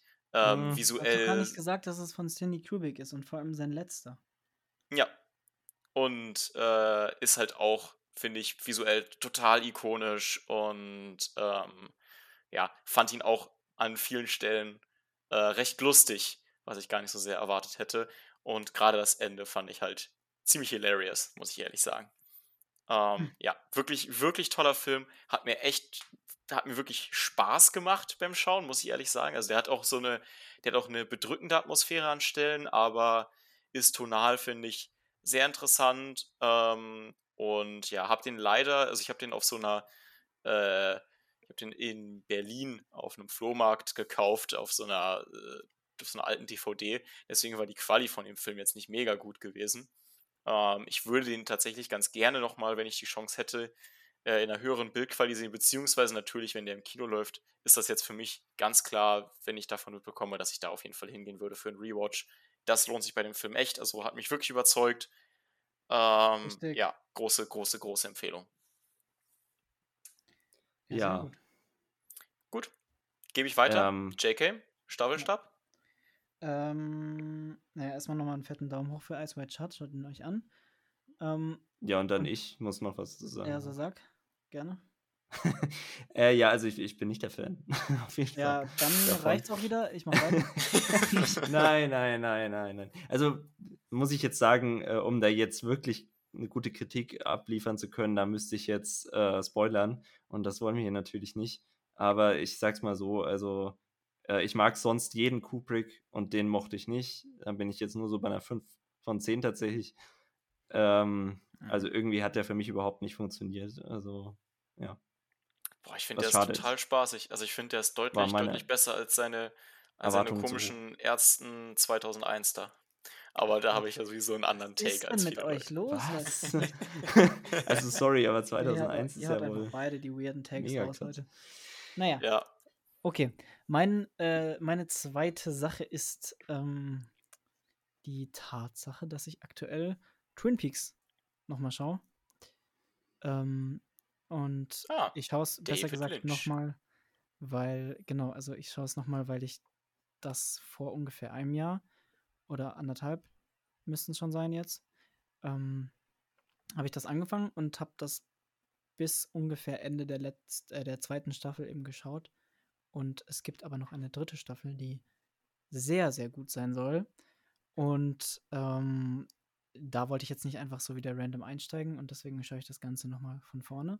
Und ich bin hin und weg. Es ist mit die beste Serie aller Zeiten für mich. Gepaart mit Game of Thrones in, in Teilen. Ähm, ist natürlich auch was ganz anderes jeweils, aber ähm, was ich bei Twin Peaks immer sage, ist, dass äh, für mich in, in ganz äh, hier Film- und Serien-History es in keinem Film so viele so gut geschrieben und dann auch gespielte Figuren gibt. Also Twin Peaks hat so eine, eine wahnsinnig starke Dichte an interessanten, guten Figuren, ähm, die dann in Interaktion miteinander noch viel spannender und interessanter werden. Ähm, das ist eine Serie, die ich wirklich jeder Person einfach nur sehr, sehr ans Herz legen kann. Ähm, hat ein paar horrorartige Elemente, aber ähm, vor allem auch die, diese Figuren stehen da auch so im Vordergrund, dass das meiner Meinung nach auch sehr für Leute geeignet, äh, geeignet, geeignet, geeignet äh, ist, ähm, die ja sonst nicht so auf Horror abfahren. Bei Twin Peaks, äh, da wird, glaube ich, jeder warm mit. Genau. Ich denke auch. Twin Peaks, Daumen hoch, was gibt's da zu sagen? Das ist einfach super Serie, super Ding. Aber hast du Twin Peaks gesehen überhaupt? Nein. Nee, oder? Nee, tatsächlich nicht. Ähm, und ich bin ja äh, bekanntlich nicht so der größte David Lynch-Fan. Ähm, aber ich ganz, also sorry, das hat mich ich, immer so ein bisschen ich frage davon mich, wie man abgehalten. das nicht mögen kann in dem Fall. Weil das, also ich habe nee, ich habe ja auch gesehen und das ist so. was ganz anderes. Ja, du, ich habe ja auch wirklich überhaupt keine Erfahrung, was Twin Peaks angeht. Also ich weiß gar nicht, ob ich es mögen würde oder Mhm. nicht. Ähm, aber ich höre natürlich immer wieder viel Gutes davon. Und natürlich habe ich mir auch schon mal gedacht, hey, eigentlich müsstest du es irgendwann mal ansehen. Ähm, Es Ja. kam nur bisher noch nie dazu. Also vielleicht gebe ich dem schon mal eine Chance. Äh, insofern, ich gebe jetzt auch einfach mal so einen vorsichtigen Daumen nach oben, Hm. weil ich irgendwie auch mal gerne einfach wissen will, was da dahinter steckt. Ja. Ich muss ehrlich sagen, schau es dir gerne an, aber ich kann mir schon vorstellen, dass es nicht wirklich was für dich ist. Muss Okay. ich Ich ehrlich nicht. sagen, so wie Ich ich dich kenne und deinen Geschmack. Ich, ich kann mir Ja. nicht vorstellen. Also bei den, bei den Figuren, ich glaube, dass, dass Amma dem, dem verfällt. Also ich, ich, ich, ich kann mir vorstellen, dass er manche Aspekte der Story und so nicht mögen wird, aber rein von den Figuren her und das ist für mich, oder so, und auch der Look, so, das alles zusammen, das, das kann Amma eigentlich nur mögen. Ja, es ist aber zu Okay, wenig cool. MCU. Ganz einfach. Wow. Na gut. Okay, Amber, Dann Amber. dann let's go. Abschließend.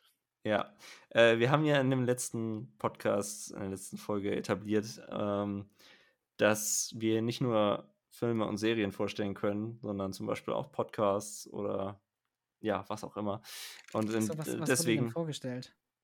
Äh, wir haben letztes Mal tatsächlich Podcast, die Podcast-Folge von dem guten so. Hause und äh, dem Julian, also beziehungsweise Simon und Julian Ja. äh, vorgestellt.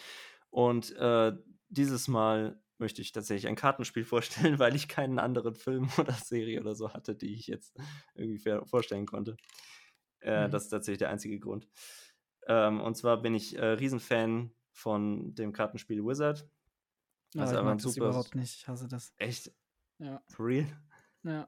Ähm, ich liebe das so als Gesellschaftsspiel auf jeden Fall und ähm, so mit der Familie und alles. Man muss äh, so Wizard ist großartig. Ja, so Hä? Stiche voraussagen und so muss äh, im Prinzip schätzen, Ja. wie gut man mit seinen Karten spielen kann.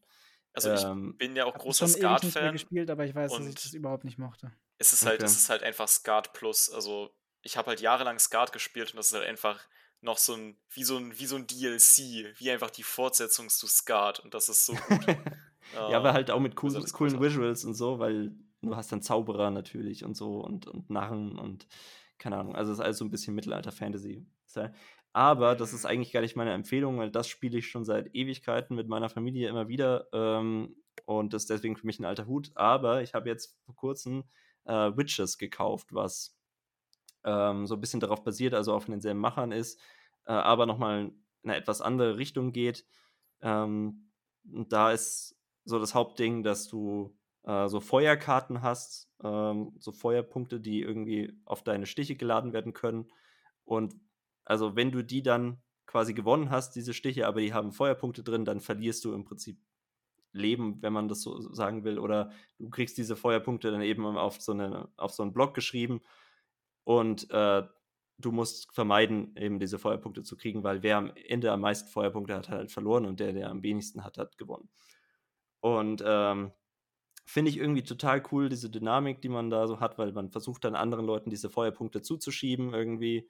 Äh, also Stiche zuzuschieben letztlich auch. Hm. Und Wir sind ähm, einfach so ein Brett, äh, so ein, so ein äh, Brett wahrscheinlich, so ein Brett. Brettspiel-Podcast. Jetzt. ja, ja äh, wir machen halt einen kleinen Ausflug. Das haben wir Ja, Alpha wild. Das nächste. Mal stelle ich irgendein. Gericht vor oder so. Ja, wieso so. nicht? Das Wieso wäre nicht? natürlich, wäre auch funny, aber ich finde, das ist ja jetzt quasi noch ein Medium, so. Insofern irgendwo noch verständlich, wenn man das Ja. bespricht hier. Genau, und äh, ja, also das ist es im Prinzip. Man versucht so ein bisschen die anderen auszuspielen und, äh, und denen eben äh, Karten quasi äh, also zu, zu geben, die sie überhaupt nicht wollen irgendwie. Ja, Nice. Sehr Kennt witzig. ihr Munchkin? Munchkin ist auch super. Also, ich denke, einigen Leuten wird es was sagen, die das hier hören. Ähm, super Kartenspiel, kann ich mir empfehlen. Das ist großartig, wenn man sich mit, mal, mit seinen Freunden mal, wenn man ein bisschen Stress hat und den anderweitig klären möchte. Das ist Munchkin eine super Idee. Okay. Nee, ich, ich kenne es jetzt aber nicht, nur vom Namen her. Genau, Ja. äh, ja. Okay, Brettspiele, super. das sind, das sind Kartenspiele, JK. Ja, also ja, wirklich ja. ein bisschen, ein bisschen zuhören, ja? Also nicht so, wie das jetzt ein geklungen hat. Schwuppel für dich äh, eine Empfehlung für JK weniger, weil er Naja, wenn du. äh, Ich gebe einen Daumen also, hoch. Ja, ne, ich will da jetzt auch nicht, ich sag da nichts zu, weil, weil es ist auch, also zum Beispiel ist es jetzt halt auch sehr lange her, seit ich das letzte Mal äh, Wizard gespielt habe. Ich weiß, dass ich das damals in Teilen nicht so, nicht so mochte. Aber vielleicht war das auch da mehr die Situation oder so. Ich, Wird Zeit für einen Rewatch, deswegen- JK. es, ja, ein Rewatch von Wizard. Ja, naja, gut. Ähm, deswegen. Ein ich- Replay. Ich, sag da jetzt nichts Schlechtes zu, auf jeden Fall. Nee, nee. Okay. Ja. Ähm, dann. Ich frage Äh, erstmal noch ganz kurz hier, weil wir das schon öfter natürlich immer gemacht haben, die spontane Planung in der Folge. Was, was könnten so als nächstes och tatsächlich nee. kommen? Doch, doch. Och Oh, doch. nee. Äh, Es könnte tatsächlich schon, ich, also jetzt, gut, das ist jetzt noch ein bisschen hin, aber äh, als kleine Vorschau, den neuen Wes Anderson-Film, den werden wir ja schon auf jeden Fall besprechen. Uff, Asteroid City. Ja, Ja, aber der ist noch ein bisschen hin, oder? ja, ich, Warte mal, war das gerade ein überlegendes Jahr?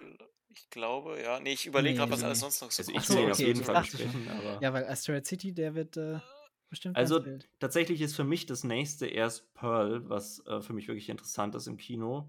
Und das ist jetzt erst nächsten Monat auf jeden Fall. Oh, ist das dieses, äh, Fortsetzung von X. ja, okay. Ich wäre ja auch ganz gerne dafür, mal eine Serie zu besprechen, aber Welche? Ähm, ja, also jetzt gerade läuft halt ähm, Pokerface von Ryan Johnson, die ich super geil finde. Ähm, hätte ich jetzt auch ins, die nehme ich glaube ich nächstes Mal ins Bene Votum rein, aber ich glaube, die werdet ihr nicht schauen können. Das wird sich nicht ergeben. Aber Mhm. äh, Ist sie auf einem. Gears of Sky. Ja. Oh, okay. Achso, Ja, da bin ich raus. Ich habe ich hab auch noch. Ja, okay. Also, aber Also ich Pokerface, ist, Pokerface ist echt geil. Da, lass, uns, lass uns da nochmal. Nee, ich bin aktuell auch nicht so im. Also reden. ich schaue, wie gesagt, Twin Peaks gerade noch und deswegen noch eine Serie Ja, ist gerade bei mir Ich schwer. würde. Äh, wir, wir können ja mal schauen, was noch kommt.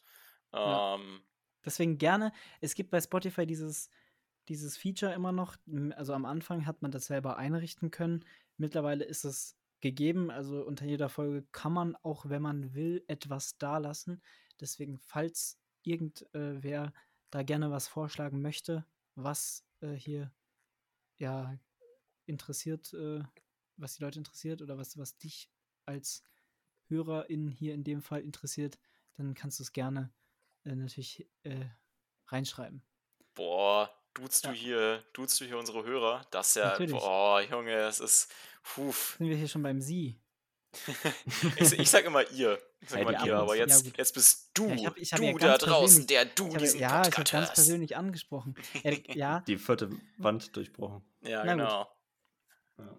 Also, Äh, du, wenn dir diese Folge gefallen hast, dann kannst du gerne eine Bewertung da lassen oder uns noch was schreiben, wie JK das gerade so schön formuliert, hast, formuliert hat. Und ähm, dann hörst du uns das nächste Mal äh, bei Überbelichtet.